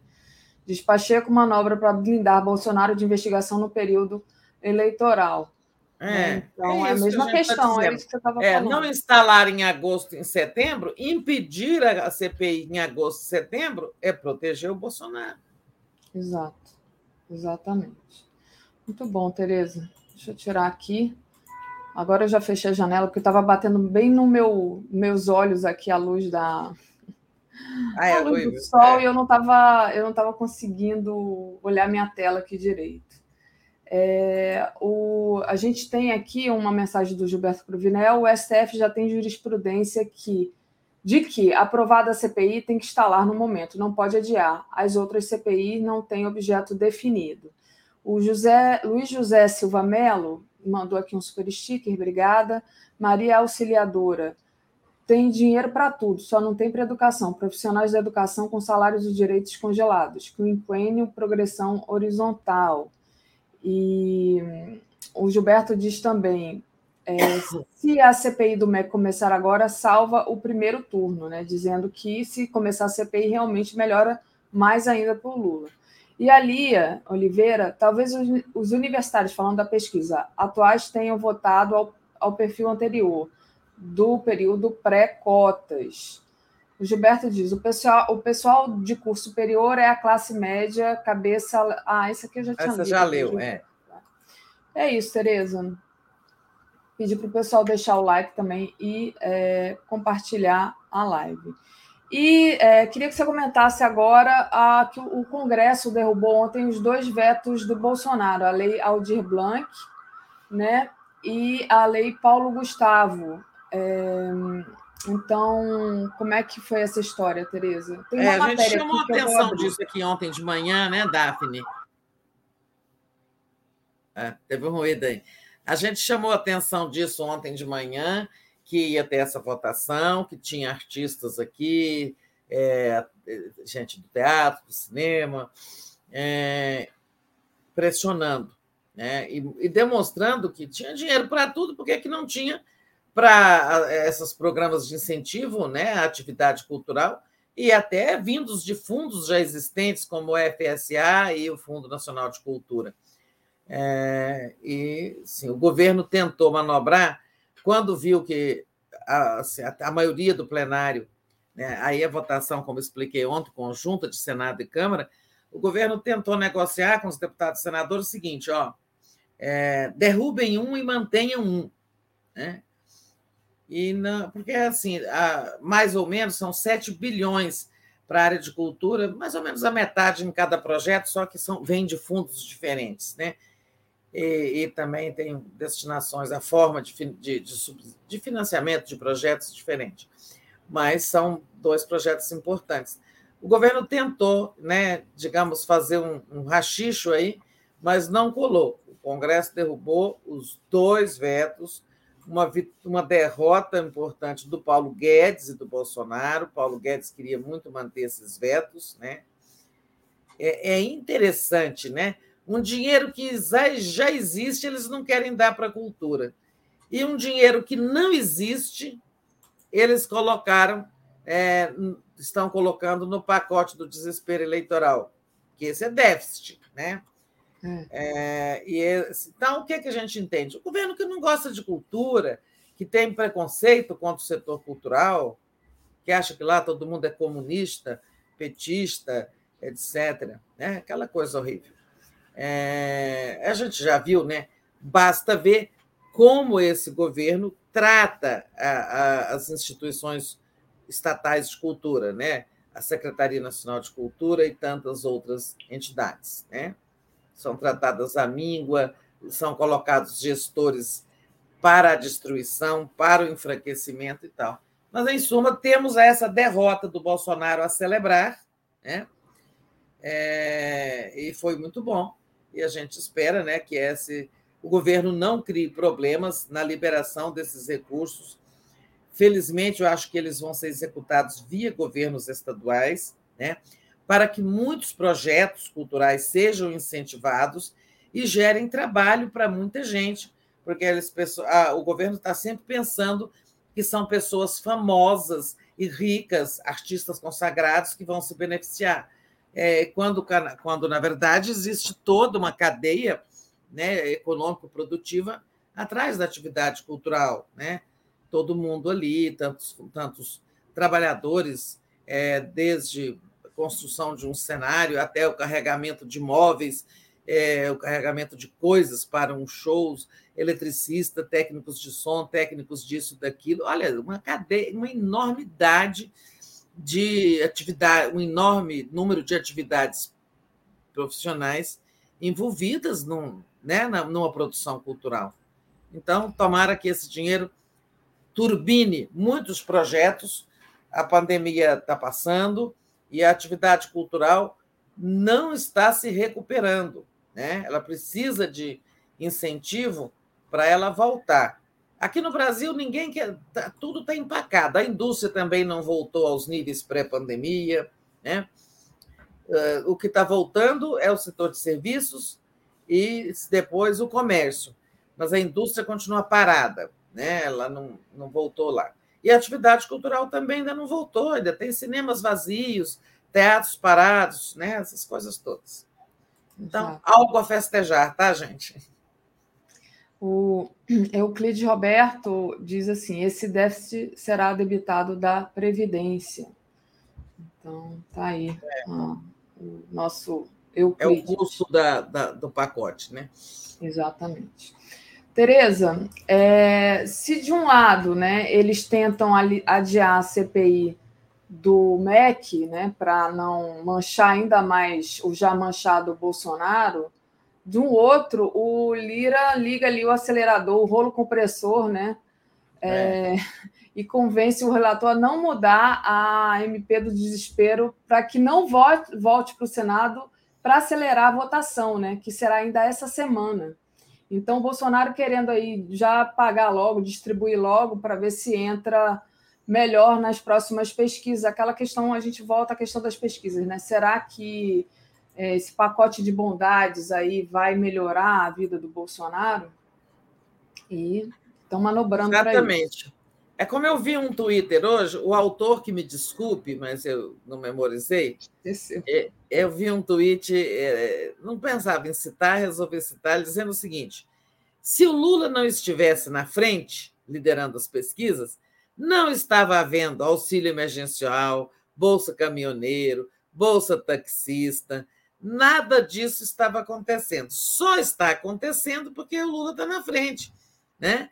Aí ele, é, essa pessoa brinca, é, com o Lula só candidato, ele já provoca esses benefícios.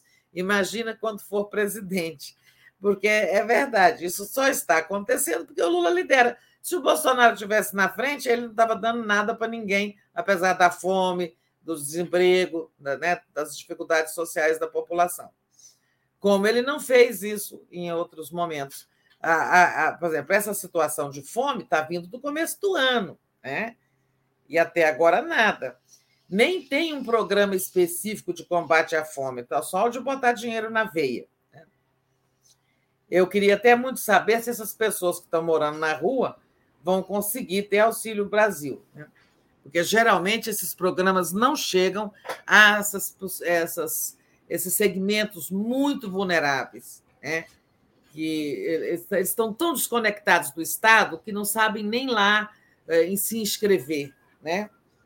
É, no não CRAS. tem nem documento mais, né? É, nem documento. Essas pessoas. Assim. Então, por exemplo, um programa específico de matar a fome não tem, né? Complicado. A PEC, então, olha só, lá passou no Senado daquele jeito que nós comentamos, na correria, votar dois turnos votados numa noite só e tal. Aí chegou lá esse relator que a gente comentou aqui, né, o Danilo Fortes, do Ceará, queria tirar o estado de emergência. Bom, se, estado, se tira o estado de emergência, não tem pacote, porque esse pacote, é, com exceção de aumentar o Vale Gás e aumentar o auxílio emergencial, Auxílio Brasil, ele não podia estar sendo votado. Né? Benefícios sociais novos em ano eleitoral é proibido pela lei eleitoral só está podendo porque a, a lei abre exceções para situações de emergência ou de calamidade. Claro, a lei não pode deixar lá que, mesmo em estado de calamidade, no ano eleitoral não pode ter é, um benefício, né? Um, uma medida social. Digamos que estivéssemos aqui num auge da pandemia. Era um estado de calamidade, ia poder sim, apesar de ter eleição marcada. Aí chega na Câmara, o relator ameaça tirar o estado de emergência e estender o benefício taxista aos motoristas de aplicativo. O governo chiou, botou o Lira lá é, para ligar o rolo compressor, mas o Lira disse o seguinte: eu só consigo aprovar na Câmara se liberarem as emendas do relator, porque ele não chama de orçamento secreto como nós. Né?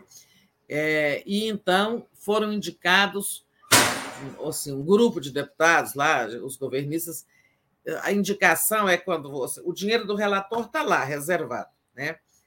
Aí depois tem as indicações. O deputado faz um memorando, leva lá no relator, solicita a liberação de uma verba de 500 milhões para tal obra no meu município tal. Tenho aqui o apoio do prefeito, não sei o quê e tal. E esses expedientes nas últimas duas semanas foram de 6 bilhões. Ou seja, o pacotaço, que já custa 42, agora ele custa 48 bilhões. Né? No total, o governo já, já está gastando 250 bilhões com essas iniciativas eleitoreiras. Aí eu estou incluindo a redução do ICMS, né, é, a zeragem do, Piscofun, do Piscofins, os impostos federais que foram retirados dos combustíveis, né? Tem tudo isso. É, é essa baixa dos combustíveis aí que está havendo nesse momento é feito de duas coisas o ICMS dos estados caindo a 18% e o governo abrindo mão do PIS/COFINS, eh, que são impostos federais. Então, essa brincadeira toda já bate em 250 bilhões. Então, o Lira fez isso, tem que liberar dinheiro para os meus, na minha turma, e, e, foi lá ontem chamou o relator para uma conversa. É, dizem as conversas com o Lira são sempre irresistíveis, né? a gente não sabe que, que, que cafezinho é esse que ele serve, né? É, mas é, que adoçante é esse, mas é um adoçante que tem é, R cifrão, né? Tem uhum. dinheiro no meio. E aí o, o relator saiu com outro discurso. É, realmente, é preciso aprovar logo, as pessoas estão passando fome, é importante que o dinheiro chegue logo à população, então não vou mexer em nada. Resultado, então, a PEC vai ser voltada tal como veio do Senado, sem acrescentar nada, sem tirar nada, para que ela não volte ao Senado. Agora, vota amanhã? É, acho que não mais. Tá? A oposição conseguiu retardar a votação na comissão especial, que analisa uma emenda constitucional. É, isso vai ficar para amanhã. Né? A estratégia da oposição é tentar evitar a votação dessa PEC na Câmara, deixar para agosto. A oposição calcula que quanto mais cedo o Bolsonaro conseguir pagar esse benefício, mais ele vai se turbinar. Aquilo que a gente fala. É, eu acho que alcançar o Lula ele não vai, mas alguma coisa ele vai conseguir. Né? Algum ponto aí, não sei quantos, não vou fazer chute, mas vamos ver. Né? É, a, então, a, a, estratégia da oposição é adiar, adiar, adiar. E ela conseguiu ontem impedir a votação na comissão especial, que ficou para hoje, é, e dificilmente de hoje, talvez só aconteça amanhã. Resultado: a PEC mesmo, acho que fica para a semana que vem. E a oposição vai tentar. Só que olha a dificuldade da oposição. Ela vai tentar postergar, deixar isso para agosto em agosto, o governo aprova, mas aí o pagamento só virá no final de agosto. Né? E aí já seria, digamos assim, é, um, um, um benefício eleitoral mais reduzido para o Bolsonaro. Não sei se a oposição vai conseguir adiar para agosto, não, mas ela conseguiu adiar para a semana que vem. É quase certo que a PEC só será votada em plenário da Câmara, no plenário da Câmara, na semana que vem. Daphne. Muito bem. Ah, o Euclides enviou aqui um superchat dizendo renúncia fiscal também debita da Previdência, Tereza. E... É, é o caso da, do PIS-COFINS, é, Previdência, isso afeta as áreas sociais todas, educação e saúde, né? A redução de impostos impacta tudo. É, a redução de impostos é um gasto, né? é inversão, é um negativo. Se não arrecadou, tirou de algum lugar. O Gabriel diz: olha aí quem vai mesmo quebrar a Previdência é esse governo maldito que sempre atacava o governo anterior em relação a isso. E ele também perguntou se eu estou do lado do clube de tiro. Não, era o barulho da, da casa da Tereza. Eu não estou no Rio, mas não tem tiro nenhum aqui, não. Ah, era aqui o barulho? É um negócio caindo. Eu acho que é aí. O meu o meu estava fechado. Não, não foi aqui. Não, bom, então. Não sei. Então, e ele entrou aí. alguém falou aqui, e aí eu perdi o nome da pessoa, dizendo que foi no, mora no Nordeste, foi num posto de saúde, é, perdi o nome do, do, do, autor aqui do comentário, e que as pessoas estavam dizendo que iam pegar o auxílio e iam, não iam votar no coiso lá, no Bolsonaro, iam só pegar o auxílio. Então, muito claro. bem. Todo é mundo tem que pegar, pegar os 400, vier 600, tem que pegar, é direito. Exato. Agora, isso não é, não é para vender voto, né, gente? É. Vamos lá, Tereza. Queria um comentário agora seu sobre a tal do Pedro Guimarães, né, que fez a Caixa realizar obras na casa dele, né? E também e o teve... pior, né? Ah. Não é na casa dele. Pegou uma empresa que presta serviço para a Caixa, na conservação de agências e tal, casa alugada, e né? mandou fazer uma iluminação na casa dele. A casa dele era alugada, né? é, é, até ficou claro que nem, é, nem tem auxílio, não tem auxílio moradia, ele pagava do bolso esse aluguel. Olha, quando a gente mora de aluguel e faz um investimento grande na obra né, do, do senhorio, né, do locador, a gente costuma negociar para abater aquilo no aluguel, não é? É isso que se faz? É. Então, tudo sugere que o seguinte: ele mandou fazer a obra pela Caixa e negociou com quem aluga a casa para ele a bater aquilo em aluguel, a não ser que ele resolva, tenha resolvido presentear o dono da casa, que também seria crime. Né? De todo jeito é crime. É, olha, gente, o Bolsonaro foi lá na posse da Daniele Maia, né? a nova presidente, presidenta da Caixa, e e ele foi horroroso. Né? Primeiro atacou o Supremo, atacou o TSE e tal. E para não defender frontalmente, claramente, o Pedro Guimarães, ele disse o seguinte: não está começando uma nova era na Caixa. A Caixa continua. Quando tudo que a Daniela está prometendo é uma nova era no que toca a respeito às mulheres, né, a combater assédio sexual. Ela disse isso em entrevista. Eu até gostei muito das falas dela, embora não sei o que vai ser a gestão, porque ela é uma, uma economista neoliberal, vem lá do Paulo Guedes. Mas nessa, nessa questão de assédio, ela prometeu rigor nas apurações, vem afastando toda, fazendo uma limpeza naquela turma de machos do Pedro Guimarães que acobertava as agressões sexuais dele, as, as investidas sexuais dele contra as funcionárias, né? É, mas o Bolsonaro, na verdade, ele ofendeu a Daniele Marques, né? Dizendo que não está começando uma nova era, a Caixa continua, ou seja, a gestão do Pedro Guimarães foi muito boa e essa senhora está aqui apenas para dar sequência ao trabalho dele, porque, infelizmente, apareceu aí um, uma imprensa chata que denunciou ele por agressões por assédio sexual. Senão, Pedro Guimarães estaria aqui, apesar do assédio e tal. Ou seja, o Bolsonaro foi lá dizer o seguinte: olha, eu não queria estar tirando Pedro Guimarães, mas tive que tirar, e você não está aqui para fazer mudança nenhuma, tudo continua, né?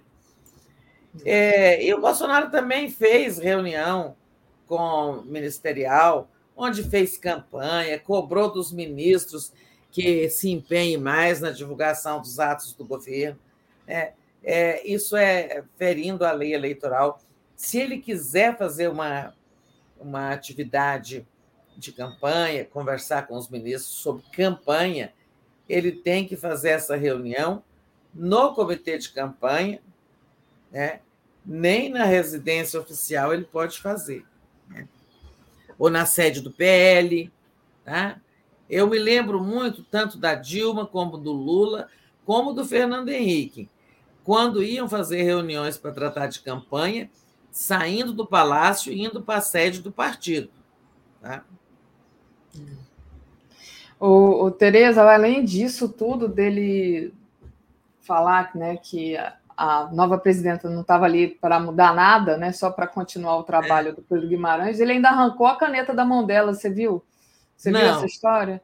É, tá aqui, a gente já deu até matéria, a imagem, acho que não dá para passar, peraí.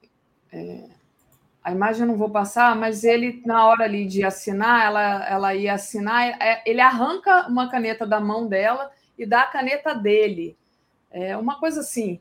Mas assim, de uma maneira que ele pegou o braço dela assim, ela estava de costas, ele pega o braço e arranca a caneta da mão dela, é. numa grosseria assim. sabe? É... E ele, ao dar a caneta dele, ele quis dizer: quem está te nomeando sou eu, né? É. Você deve a mim esse cargo, trate de ser submissa, né?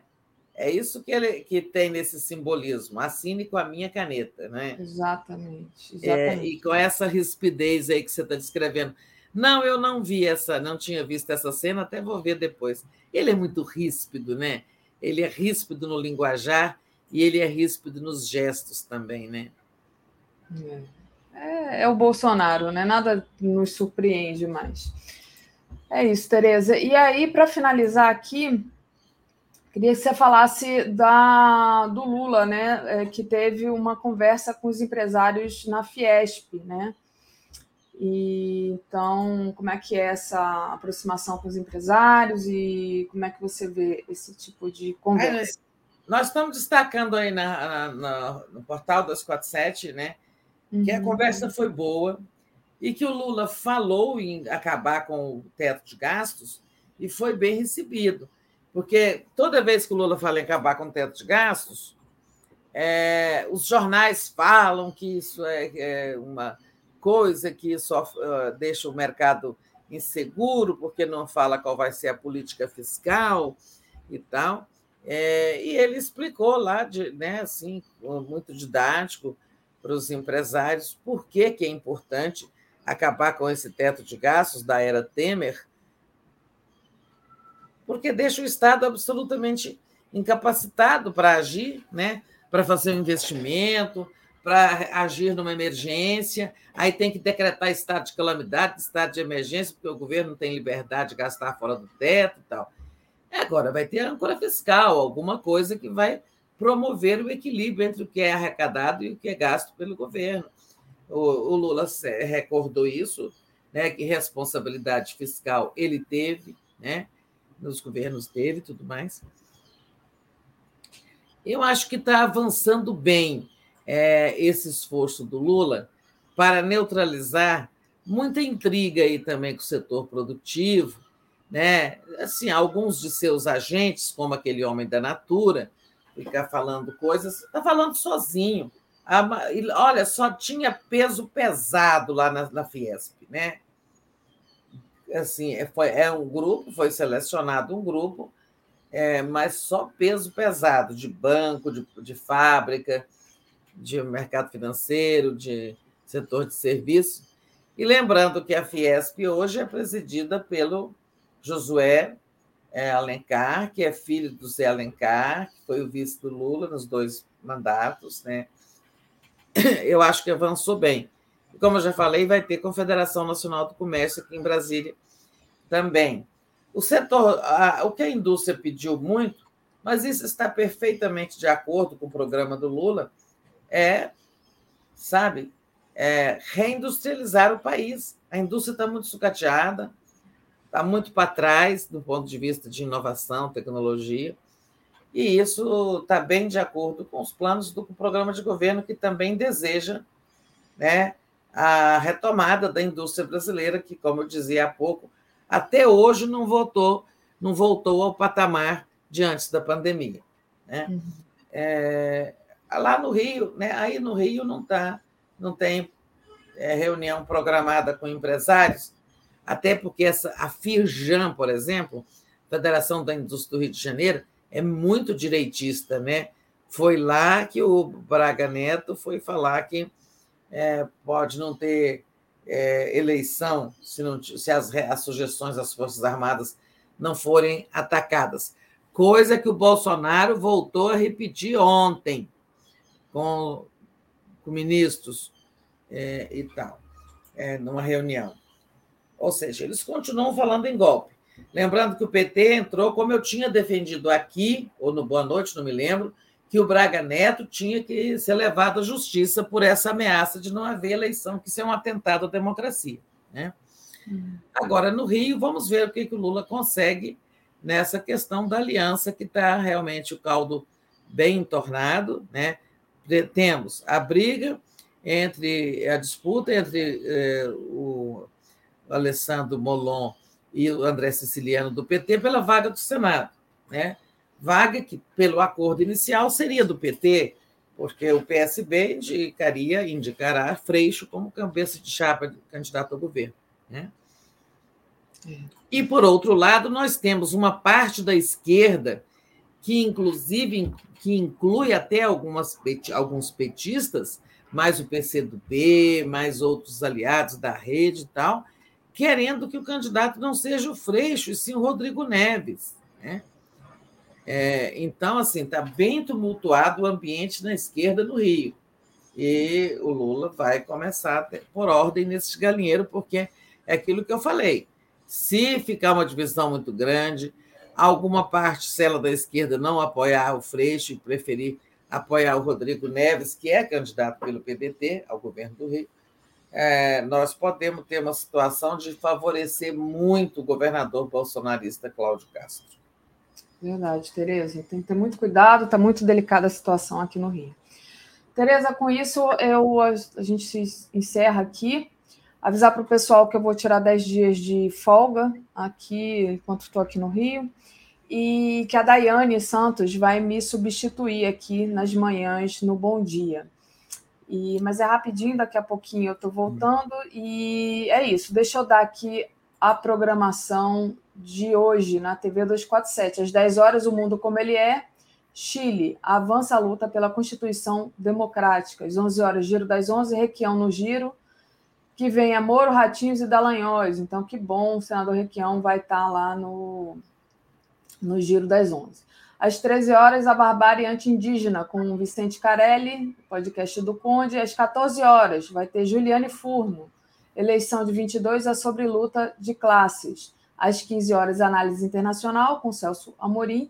Às 16 horas, Brasil Popular, as ameaças e os desafios para a Amazônia. Às 17 horas, Maria Fernanda, o comportamento de Bolsonaro chancela Pedro Guimarães. 18 horas, Léo Quadrado. 18h30, Boa Noite 247. 22 horas, o dia em 20 minutos. E 23 horas, a live do Conde. Queria agradecer a todos vocês que acompanharam a gente até aqui, pedindo para não esquecer de deixar o like e compartilhar essa live. Quem puder, faça uma assinatura solidária em brasil247.com barra apoio ou envie aí contribuição através do Pix. É, e ali Oliveira diz: Daphne, vou ver se dá para te ver aqui no Rio. Que legal, Lia, tô louca para te conhecer. Lia, manda um e-mail para mim. Manda um e-mail para mim, Lia, no Daphne Aston, como escreve meu nome, deixa eu tirar aqui para você ver, arroba gmail.com que a gente marca um encontro. Tereza, obrigada. Marquem logo na Cinelândia. É, Ô, Daphne, você tenha uma, um, umas boas férias merecidas, justas, desfrute sua família, desfrute o Rio de Janeiro. É, e esperamos você aqui de volta lá pelo dia, não sei que dia, daqui a 10 dias. 18. Tá bem? tá bom. Beijo, Tereza. Paz e bem. Beijo. Bom dia a todos.